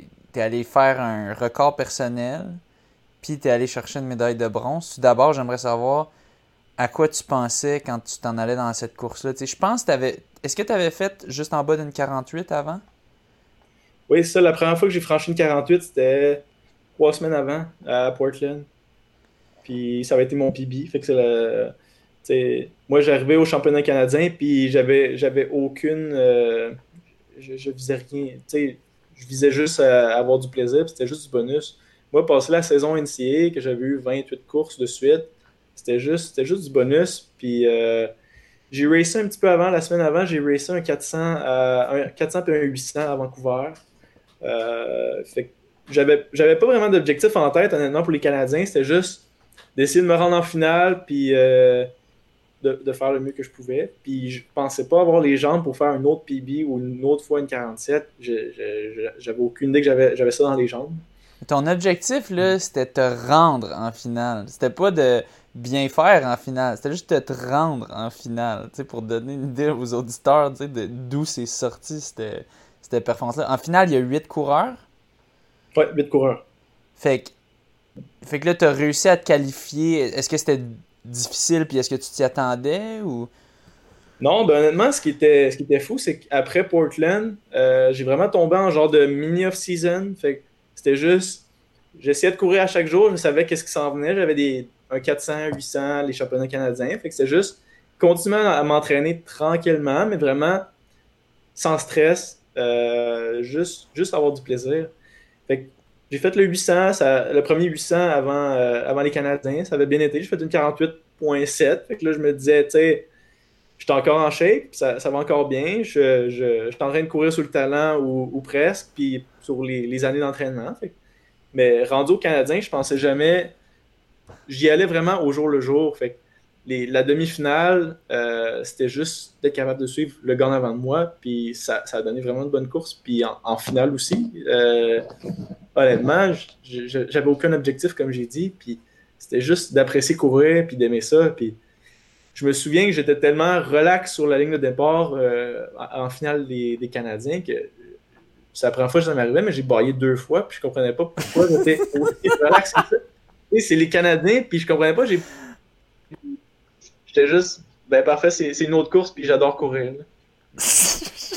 mais je comprends l'histoire de bailler, mais comme de, de dire, je suis tellement relax, genre, c'est comme Ok, mais je comprends un peu le mindset. Je comprends de t'es là, c'est juste du bonus, whatever. Puis tu sais, en, même temps, t'as aucune attente. T'es en finale, t'es comme, ok, je vais juste racer. Je vais finir peut-être 8e, 7e. Pas grave, j'ai réussi à me rendre en finale. Puis, cet état d'esprit-là, penses-tu que c'est ça qui t'a permis juste. Ou c'est quoi? Est-ce que c'est que les autres ont eu des une mauvaise course? Genre, explique-nous qu'est-ce qui s'est passé. Parce J'imagine que tu n'étais pas ranké numéro 3 là, initialement, selon les temps. J'étais ranké, je pense, 7 ou 8e, euh, selon mes temps. Puis euh, moi, ce qui était fou là-dedans, c'est que euh, après la saison NCA, c'est comme si ma saison, moi, je pensais pas. Je visais juste les Canadiens, je me disais, je vais faire le mieux que je peux parce que pour avoir ton standard excellence, il faut que tu cours aux Canadiens. Fait que peu importe ce qui arrivait, j'allais courir aux Canadiens. Fait que moi, c'est juste de pas avoir là trop faux canadien, puis juste courir. en, fait, en fait tu, le faisais juste, tu faisais juste pour avoir ton standard techniquement. Pour, il faut que tu fasses ça. C'est ça.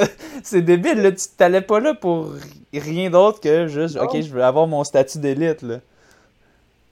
Ben, en, tout cas, c'est ça. Après la saison NCA, j'avais eu ma première course à Portland.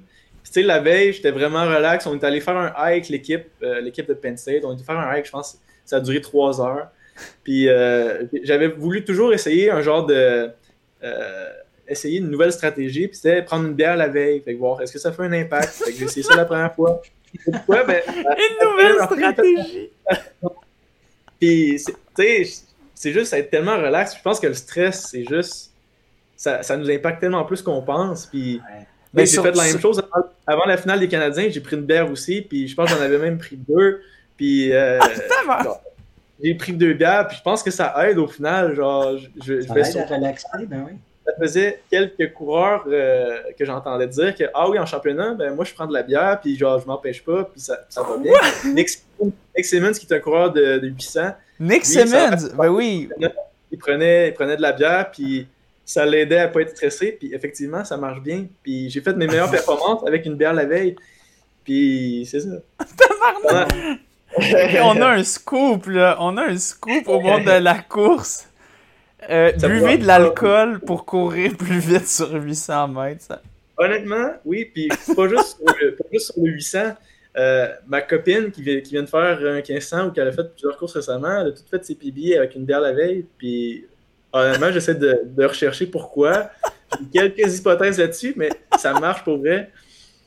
Puis moi, j'ai des amis à Québec, je me suis toujours posé la question pourquoi ils prennent 5 ou 6 bières la veille, puis ils peuvent faire une vraiment bonne course. Puis j'ai un de mes très bons amis, Raphaël Gillard, lui, il a fait les cross-country l'an passé, puis une de ses excellentes courses, il avait pris 5 ou 6 bières la veille, peut-être plus, puis il avait eu une excellente course.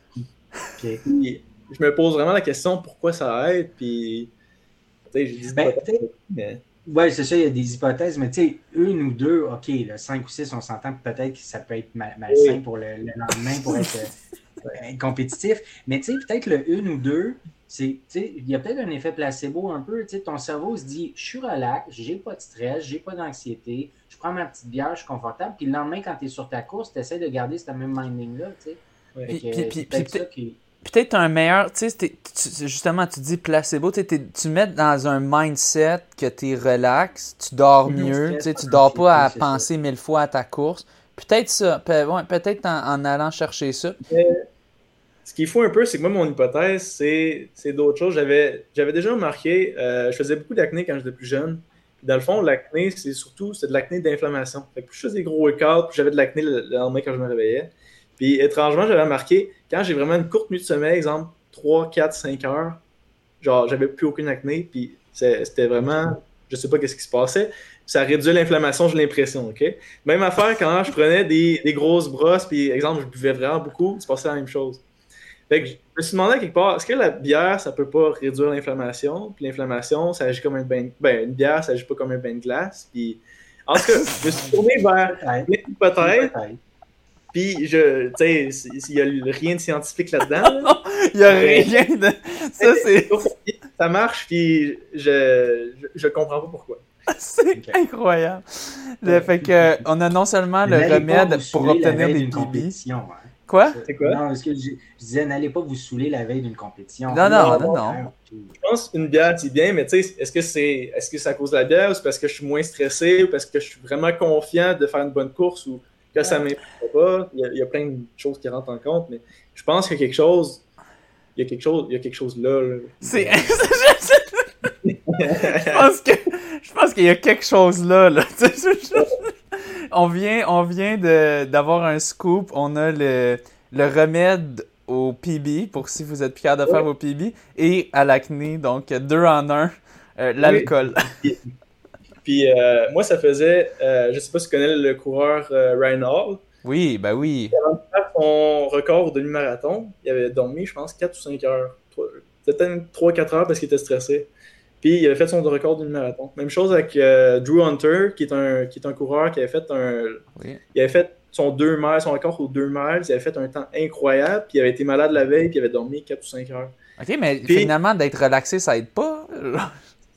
Ce que je pense qui se passe, c'est que le sommeil, c'est comme ça t'aide à récupérer, t'es d'accord? Oui, ben c'est ça. Fait, eux, pourquoi ils récupèrent pas bien? Si... Quand t'es en entraînement, c'est bon de bien dormir puis de récupérer. Mais rendu en mode race, c'est le contraire. Faut pas que tu sois en mode récupération, ton corps, sinon ton corps peut pas bien performer, t'as plus d'inflammation.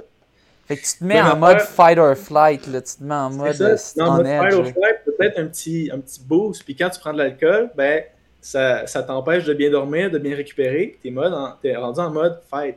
Ok. Ah, ok, fait que c'est le contraire de ce qu'on avançait. C'est pas la petite bière pour être bien, ben, pour bien dormir, c'est le, le, la petite bière pour fucker ton sommeil pour que tu sois comme en edge. oui, trois autres choses qui, font la même chose. Euh, prendre des Advil la veille d'une race, qui enlève l'inflammation. Euh, sinon, un bain de glace enlève l'inflammation aussi. Mais toutes ces affaires-là, on m'a toujours dit, moi, en entraînement, c'est pas bon de prendre des Advil, exemple, après un gros workout, sinon tu perds des gains. C'est pas bon de faire un bain de glace après un gros workout parce que tu perds des gains aussi. C'est pas bon de prendre des gros workouts. toutes ces affaires-là, selon moi, ça bloque la récupération. Mais rendu à, à racer, ça aide. Oui, mais en effet, un, bain de glace, c'est bon si c'est avant une race. C'est pas bon parce que justement, tu réduis l'inflammation puis tu, dis pas à ton corps de récupérer. Mais si c'est avant une race, ça peut te permettre d'être prêt pour la race. Mais oui, continue. Puis c'est ça, je pense que l'alcool, ça, ça vient t'empêcher de bien dormir. Fait que t'es en mode fight ou t'es en mode, es en mode intoxication au final. L'alcool, c'est t'es intoxiqué, fait que ton corps, qu'est-ce qu'il fait? Il veut se défendre, puis il booste, il, booste, puis ouais. c'est peut-être, ça a écouter des, des, des, des, podcasts, des articles, il y en a beaucoup, beaucoup des performances vraiment grandioses qui sont faites avec l'alcool la veille, ou genre des nuits de sommeil vraiment courtes, ou euh, peu importe. Mais en tout cas, c'est magique. En ce moment, je me, je me sens comme Joe Rogan, puis là on, fait nos hypothèses des, des, aliens puis tout ça, mais c'est des hypothèses, mais tu sais, regarde, c'est quand même intéressant. Puis ben c'est vrai que j'ai déjà bu des bières en des courses puis j'ai pas si mal performé, mais I guess j'ai trop cette anxiété-là de, de faire ça une grosse course euh, importante. Mais euh, ben, I guess quand tu fais des 800 mètres, l'avantage justement, ben, puis on, va en parler, euh, t'en fais beaucoup. Euh, c'est pas comme un marathon que tu en fais deux par année max. toi, euh, ben, on, mentionnait, tu avais fait 25 compétitions depuis le début de l'année. Fait que disons que tu as un peu plus de chances d'essais et, erreurs. Euh, puis, puis ben, donc, tu as fait un peu ça, je suppose, de, de tester différents, différents trucs. Puis en ce moment, tu es dans ce mode de test-là. De, Pendant la saison entière, j'ai pas eu le guts de prendre de la bière dans ma race parce que honnêtement, c'était juste c'est important. Si, tu performes pas bien, tu vas te faire taper ses doigts, ils vont te demander pourquoi. Si tu dis tu prends de la bière, ben là, es... ça, ça marche. Aux États-Unis, t'es mort. Là. Ils sont tellement ah, stricts sur l'alcool, c'est débile. Ouais. Fait après les NCA, j'ai vraiment essayé plein, plein de choses. Puis euh, il y en a qui, marchent bien. fait que t'as pris, as pris une petite bière, une bière avant ton, ta finale de 800 mètres. Une, euh, une, bière avant ma finale de 800 mètres, puis une bière avant euh, mon 800 mètres à Portland. Fait que mes deux seuls une 47 de l'année, ça a été à ce moment-là. Tes deux records personnels. Ouais. Puis euh, tu parlais de Joe Rogan tantôt, tu sais, euh, je, l'écoutais parler avec euh, Georges Saint-Pierre, on est, qui me disait Ah, c'est quoi les, les, seuls, les seuls deux combats qu'il a perdus dans sa vie, il me disait qu'il avait super bien dormi, puis tous ses autres combats, il était pas capable de dormir, puis ça allait pas. c'est juste d'autres histoires. Fait qu'on a aussi ça, les, les, données se rajoutent, là, nos, nos données, un, un moment donné. On va bâtir, on va bâtir un dossier. Là. Oui, vas-y. Ça, pour le sommeil, c'est super intéressant parce qu'il y a plein de monde que, tu sais, euh, les compétitions sont tôt le lendemain. Fait qu'il y a plein de monde qui dort mal la veille, là, parce que tu penses à ta course du lendemain. Puis ça peut agir sur toi, tu sais, ça peut agir sur, euh, tu sais, ça peut te faire des pensées négatives, tu sais, de dire, ah, j'ai mal dormi, je vais peut-être avoir de la misère à courir. ça, donne des excuses aussi. Ouais, mais ça, par exemple, c'est tu peux revirer ça positivement en disant que c'est peut-être, ça vaut peut-être la peine justement de, c'est ça, tu n'as pas une bonne nuit de sommeil, mais virer ça à ton avantage, dire, ben, je suis, mon, corps est plus primé, puis je vais être prêt à performer. Tu sais. Ouais. Mais par contre, j'ai aussi trouvé deux jours avant, c'est vraiment important d'avoir une bonne nuit de sommeil. Puis, c'est là que tu vas chercher ta, récupération. Puis là, à partir de là, tu tombes en mode fight. Tu vas, en mode fight. Puis, puis j'ai essayé aussi ça avant la sélection des Jeux du Cannes. Euh, J'avais pris une bière la veille, c'est un, autre exemple. Puis, ben, t'as performé, Krim. T'as as, délivré la, as livré la marchandise. Là. Euh. Ouais. ouais. Ah ben, tabarouette. Parlant des, ouais, parlant des performances là, de tout euh, printemps, été, là, toutes les compétitions que tu as fait, euh, on aime beaucoup, nous, regarder le pointage IAF. Là, puis quand mhm. c'est en haut de 1000, on dit c'est super. Écoute, toutes tes courses sont en haut de 1000, à part une. à part celle du 15 mai, Université de Minnesota, mais sinon, c'est en haut de 1000 tout le temps. C'est incroyable, tu réussis à performer. Puis c'est toujours des top 6 euh, top 6 et moins. je veux dire, entre 1 et 6, les positions, c'est fou. Oui, ben, c'était ça le gros, le gros objectif de l'année, constant. Puis peu importe ben que je ne fasse pas une 47, au moins que je sois tout le temps en bas d'une 50, puis un jour, ben, je vais avoir la bonne course. Sauf le, Big Ten, je pense qu'on était parti en. Je pense que c'était soit euh, une flat le premier 400. on avait vraiment. Une flat le premier 400. On avait closé en 52. C'était fou comme, fou comme Ok, c'est ça. C'est pour ça que ça avait été plus lent. Et ça, c'est quand on parle de course stratégique. Là, oui, ça a l'air lent, une flat, mais pour un coureur qui fait une 47, c'est. Euh, je veux dire, ça a l'air rapide, mais pour un coureur qui fait une 47, c'est lent. C'est closé en 52 qui vraiment. Ah ouais. C'est ça. Puis, euh, tu as eu une, une, disqualification le 27 mai, NCA. Peux-tu nous en parler? Qu'est-ce qui s'est passé là? Oui, euh, fait que là, c'était les premiers rounds des NCA. Fait que quand ça marche NCA, tu as premier round. Après ça, tout le monde est invité à aller en, Oregon. Fait que euh, tu as la demi-finale la finale. Fait que premier round, euh, j'ai ma course. Euh, fallait que tu fasses top 16 pour te, pour te rendre en Oregon. Puis pendant ma course, euh, c'était pas des bonnes conditions. Il y avait du vent. Fait que ça, ça bougeait vraiment plus dans le peloton. On n'est pas parti si vite que ça. Puis vers la fin, moi, j'étais complètement boxé. Je me suis fait vraiment avalé complètement dans la vague. Puis euh, dernier 100 mètres, je filais, j'étais dans la chute de ma vie à ce moment-là, mais j'ai pas pu faire aucun move. Puis euh, en face de moi, il y avait deux grands gars. Il y en a, il y en a un qui décide de passer, qui, qui, va, qui va le long du dernier stretch. Puis euh, moi, j'essaie de me faufiler dans, dans l'ouverture qui vient de se créer. Mais en même temps, il y a un autre plus gros gars qui, qui était peut-être deux fois ma taille. Il passe, il, il prend le trou. Puis là, ben, moi, j'essaie de passer dans ce qui reste, fait qu'il reste peut-être ça. J'essaie de passer, j'ai pris mes mains comme ça, puis euh, j'ai poussé ah, un peu sans couloir, mais tu sais, je voyais mon spot en avant de moi, puis je, voyais, je le voyais derrière l'autre gars qui, qui, était complètement, qui était cassé à la fin. Mais j'ai poussé l'autre gars, je me suis fait des coups à la fin, mais de toute façon, je n'étais pas cassé, puis j'ai fini euh, sixième ou septième. Ben c'est ça, tu perdais rien de faire des Q parce que sinon, si tu faisais rien, tu, tu, passais pas de toute façon. exact, c'est un tout, tout ou rien. Est-ce que euh, vous avez le droit de pousser un peu, puis il y a une limite que tu peux pas pousser trop ou tu, ne peux pas toucher à tes parents? Oui. Ben... Euh, il y a une limite tolérable. C'est plus, faut pas que ça soit intentionnel, faut pas que tu, tu bouges trop le coude. Souvent, c'est essaies de pas bouger tu, tu, prends le plus de place et tu essaies de ne pas bouger pour ne pas te faire décrire. Okay. Okay, gros bon sens. Ouais, c'est ça. Il ne faut pas que ça ait de l'impact sur l'autre coureur, dans le fond. Exact. Ouais. Puis il faut, tu sais, c'est comme les, les, les, règles en Formule 1, puis tout, t'as ta ligne à toi, j'imagine, tu sais, puis c'est ton espace à toi, puis tu que ton espace soit assez large. Puis... Mais c'est ça, c'était intéressant, ces courses-là, c'est quand même très stratégique. Mais je voulais juste revenir avant ça, c'est ça, ben, à, ta course des championnats canadiens, à la finale, qu'est-ce qui se passait? Qu'est-ce qui passait? Tu disais que tu étais ultra relax, tu avais bu ta bière, puis bon, le, le gun part. Qu'est-ce que tu fais? Euh, moi, j'avais comme plan de match que peu importe ce qui se passait, j'embarquais avec les gars en avant. Fait que tu as deux gros gars en avant, tu as Brandon McBride puis Marco Arup c'est des gars que tu peux pas passer plus lent que 52 au premier tour parce que c'est des gars d'une 45, 44, 43. C'était juste d'embarquer avec ces gars-là, puis d'y aller, d'y aller all-in, peu importe ce qui se passe. Il reste une course à la saison, c'est juste du bonus. Fait j'ai embarqué avec euh, le premier qui s'est mis, c'est Brandon McBride. J'ai embarqué avec lui le premier 200, 300. Ensuite, il y a Marco Arup qui nous a passé, puis est allé en avant de moi. J'avais, deux bons gars en avant de moi qui étaient quasiment des, des de luxe. Je les ai suivis jusqu'à 500 euh, mètres. Rendu à 500 mètres, ils ont donné un énorme coup, ils sont partis au sprint, puis euh, j'étais pas capable d'embarquer. Puis, dernière mois, à partir de là, les gars, ils ont commencé à kicker trop, trop, trop tôt. Fait qu'ils euh, m'ont dépassé. Il y a deux gars qui m'ont dépassé. Puis, jusqu'à 100 mètres de la fin, j'étais cinquième. Euh, puis c'est là que j'ai donné quand même un bon coup. Le dernier 100 mètres, il me restait. Je sais pas, j'ai sorti ça d'où, mais j'ai sorti un bon kick. J'ai été chercher deux, trois gars. Puis euh, j'ai fini troisième à cause de ça. Comment tu te sentais? Ah, je me sentais invincible à ce moment-là. C'était la meilleure course de ma vie. Puis j'ai jamais autant bien filé, je pense. Genre, tout était parfait. J'ai pas cassé. Le, le dernier 100 mètres, je, filais rapide puis, euh, puis fort. Puis c'est ma meilleure course de l'année, définitivement. Wow. Puis tu as terminé à combien du, deuxième? Parce que tu disais qu'il avait pris quand même une bonne avance, Marco, puis l'autre coureur. Euh, Brandon, il a fini, je pense 45,17. OK, quand même à deux secondes. Oui, à deux secondes. Est-ce que dans tes, euh, dans tes objectifs, là, j'imagine c'est continuer de réduire le temps? Moi, tu avais dit une 45 tantôt, j'ai compris.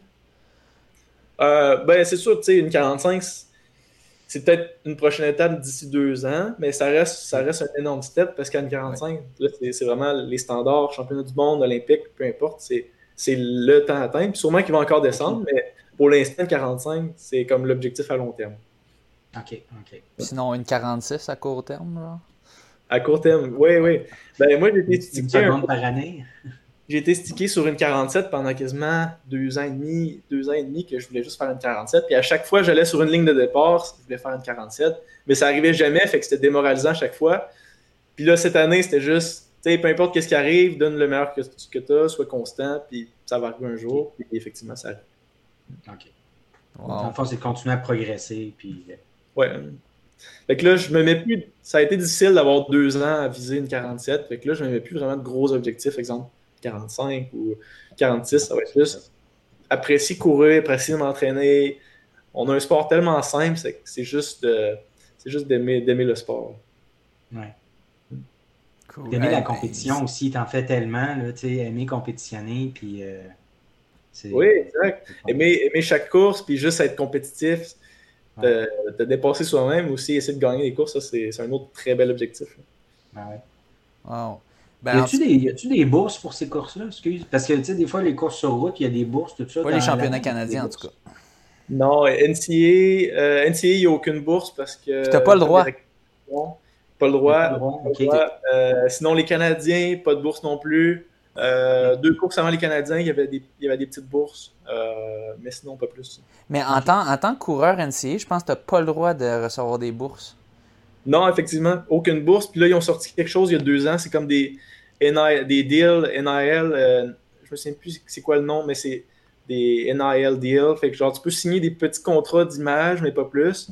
Mais les Canadiens qui vont aux États-Unis, ils se font comme un peu avoir parce que si tu es sur un visa américain d'études, tu peux pas avoir de travail, fait que tu peux pas avoir de salaire. Fait que même s'il y a maintenant des deals que tu peux, tu peux faire, ben, Toi, tu n'as pas accès.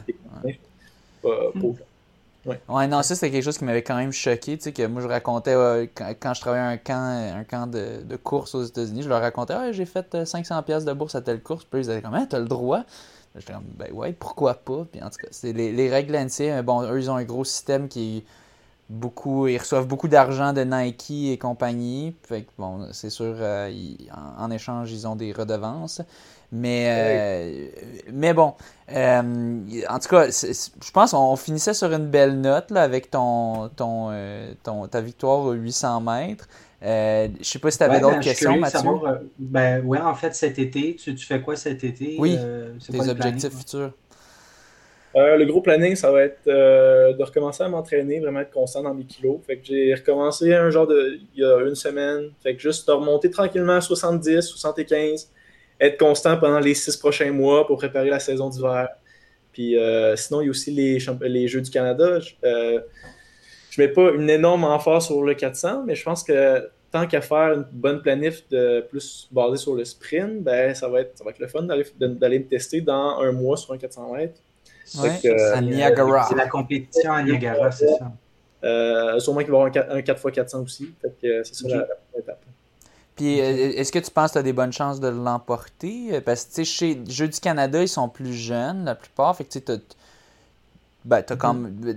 es, quand même, on dirait que tu es à un niveau, malgré ton jeune âge, entre parenthèses, tu as un niveau quand même, tu as fini troisième au senior, championnat senior. Est-ce que tu penses que tu as quand mm-hmm. même des bonnes chances là-bas? Euh, c'est une bonne question. Je n'ai euh, pas encore vu les listes de départ pour le 400. Mais techniquement, U23, je suis classé 7 ou 8e. Fait que, tu sais, ah, à peu près pour les championnats Canada aussi. Mais là-dedans, tu sais, il y a beaucoup de gars NCA. Je ne sais pas s'ils vont aller aux Jeux du Canada aussi. Fait que j'ai hâte de voir qui est-ce qui va y aller. Puis peut-être que j'ai des chances. Euh, tu sais, moi, encore une fois, l'objectif, ça va être juste de faire une finale. Fait, juste de faire un top 8. Puis après ça, c'est juste bonus. Ouais. Jeu du Canada, c'est U23, hein? C'est en bas de 23. OK, ouais. U23, même, je pense que c'est U24 parce qu'il y a eu l'année COVID. Ouais, c'est ça, ils ont donné une dernière chance. OK, cool. OK. Cool. Puis pour le 400, ça va marcher dans le fond, tu vas avoir une ronde de qualif, une demi-finale, une finale. Fait que trois courses, probablement en trois jours, en trois, quatre jours peut-être. Je pense qu'il va y avoir une demi-finale puis une finale. Euh, je pense je ne suis pas, ah, certain, là, mais. Parce qu'il y avait déjà des qualifs pour se rendre là-bas. Donc... Ah oui, ok. Ouais. OK. Puis euh, autrement, euh, pour ton entraînement, là, en dehors de la course, est-ce que tu fais de la, de la muscu? Tu fais-tu d'autres trucs? Euh? Oui, ben l'entraînement de 400, c'est, ça se fait beaucoup en salle. Fait des, des muscles d'altéro, c'est, comme c'est, à l'année longue, c'est une à deux fois par semaine. Fait que ça s'ajoute à ça. J'ai un, j'ai un millage pas si élevé comparé à des gars de 1500, mais avec deux grosses séances de muscu par semaine, ça rajoute quand même beaucoup d'entraînement. C'est ça, ok. Fait que tu, vas chercher ton nombre d'heures d'entraînement là, au lieu de courir, c'est ça que tu t'entraînes dans le gym. Oui. J'imagine que le setup à, l'université doit être assez impressionnant, le, gym là-bas, puis tout. Euh, Écoute, je que l'Université Laval, il y a tellement de belles salles de muscu que c'était pas un gros step à aller là-bas. Euh, ah, oui, c'est magnifique les installations, mais c'est très comparable à l'Université Laval. Ok, ouais. Ah, L'Université Laval, c'est comme on dirait, c'est comme la notre NCA, genre c'est l'université de NCA de, du, ouais, là, on, on avec une salle de récupération, fait honnêtement, ils s'en viennent très bien équipés pour faire compétition aux universités NCA. Ouais. Ben, puis on le voit avec le monde qu'ils attirent, là, au final. Euh, puis, ah oui, je voulais, je voulais, juste savoir, toi, est-ce que tu es toujours coaché par euh, Félix-Antoine Lapointe ou quelque chose, ou maintenant, est-ce qu'il continue à garder un œil, même si c'est coach NCA qui donne des, euh, des, des entraînements? Comment ça fonctionne ton coaching? Euh, dans le fond, c'est compliqué un peu. C'est mon coach attaché à Québec, mais c'est pas lui qui me donne mes entraînements actuels. Euh, je suis la planif des coachs de Penn State. Euh, pendant l'été, c'est tellement une, vraiment une saison morte, fait que j'ai pas vraiment de, de planif exact à suivre. Fait que Félix, c'est mon coach d'attache, c'est surtout pour lui, on, garde contact puis on prépare mon retour. Parce que Félix Antoine Lapointe. Antoine Lapointe, oui. On prépare mon retour euh, tranquillement. Puis, euh, tu sais, ça, ça, va être avoir euh, rendu là. Puis, vous avez pas de cross à NCAA ou. oui, il y a les crosses à l'autre. ce qui s'en vient, il y a déjà des gars avec qui je m'entraîne, qui commencent déjà à s'entraîner les crosses. Puis même, ils ont commencé, je pense, il y a un mois et demi. Là. C'est, vraiment un long build-up pour eux. Ouais, eux, ben, c'est, eux, c'est eux qui sont vraiment plus spécifiques cross, j'imagine. Les coureurs de 800, certains d'entre vous vont se joindre à l'équipe, mais comme vous êtes vous essayez d'être peut-être le sixième, septième gars, genre, de, de l'équipe? Ah, même pas. Ils ont, ils ont, tellement beaucoup de gars de cross que les gars de 800, ça va être juste du build-up. Ça va être juste. On va faire les workouts avec eux, comme je faisais avec euh, l'Université Laval, mais ça va être vraiment juste préparer la saison indoor parce qu'une fois qu'elle arrive, ben, c'est 4 à 5 mois intensifs avec des races à chaque semaine. Ouais. juste d'avoir la meilleure shape possible pour janvier. Cool. Ben, merci beaucoup pour ton temps. Euh, ben c'était vraiment, vraiment cool. C'est le fun d'interviewer des, des, gens qui courent des distances différentes euh, pour, pour voir ben, c'est quoi du 800 mètres? Puis euh, des, des, on, a appris plein de, plein de choses sur les, les bienfaits de l'alcool. Ou ben, c'est très théorique. Là, on s'entend, on a, on ne fait pas de suggestions à quiconque. Surtout si vous êtes aux États-Unis, en bas de 21 ans, c'est pas permis. Euh, selon l'État. Euh, puis euh, c'est ça. Mais, mais c'est ça. On, ne fait aucune suggestion, mais écoutez, vous pouvez écouter. Ah, puis, on, en, laisse beaucoup. Quoi? Pardon? Oui, c'est ça. Beaucoup. Oui, c'est ça. Il y en a, il y en a, il y en a assez à prendre ou à laisser. Puis, Faites vos propres tests. C'est ça. C'est ça. Ou pas, vous n'êtes pas obligé non plus, OK? mais, mais bref, c'était super cool, super intéressant, super sympathique. merci, beaucoup, pour, pour ton temps. Puis, euh, bon, on va te souhaiter bonne chance dans tes prochaines compés? Euh, on espère euh, te voir continuer d'abaisser tes chronos dans, les, dans les prochains mois, dans les prochaines années. On, aime bien te nommer dans nos épisodes de nouvelles. C'est ah, fun. En, merci beaucoup, le, plaisir est pour nous. puis, sur ce, bonne course. Bonne course, merci.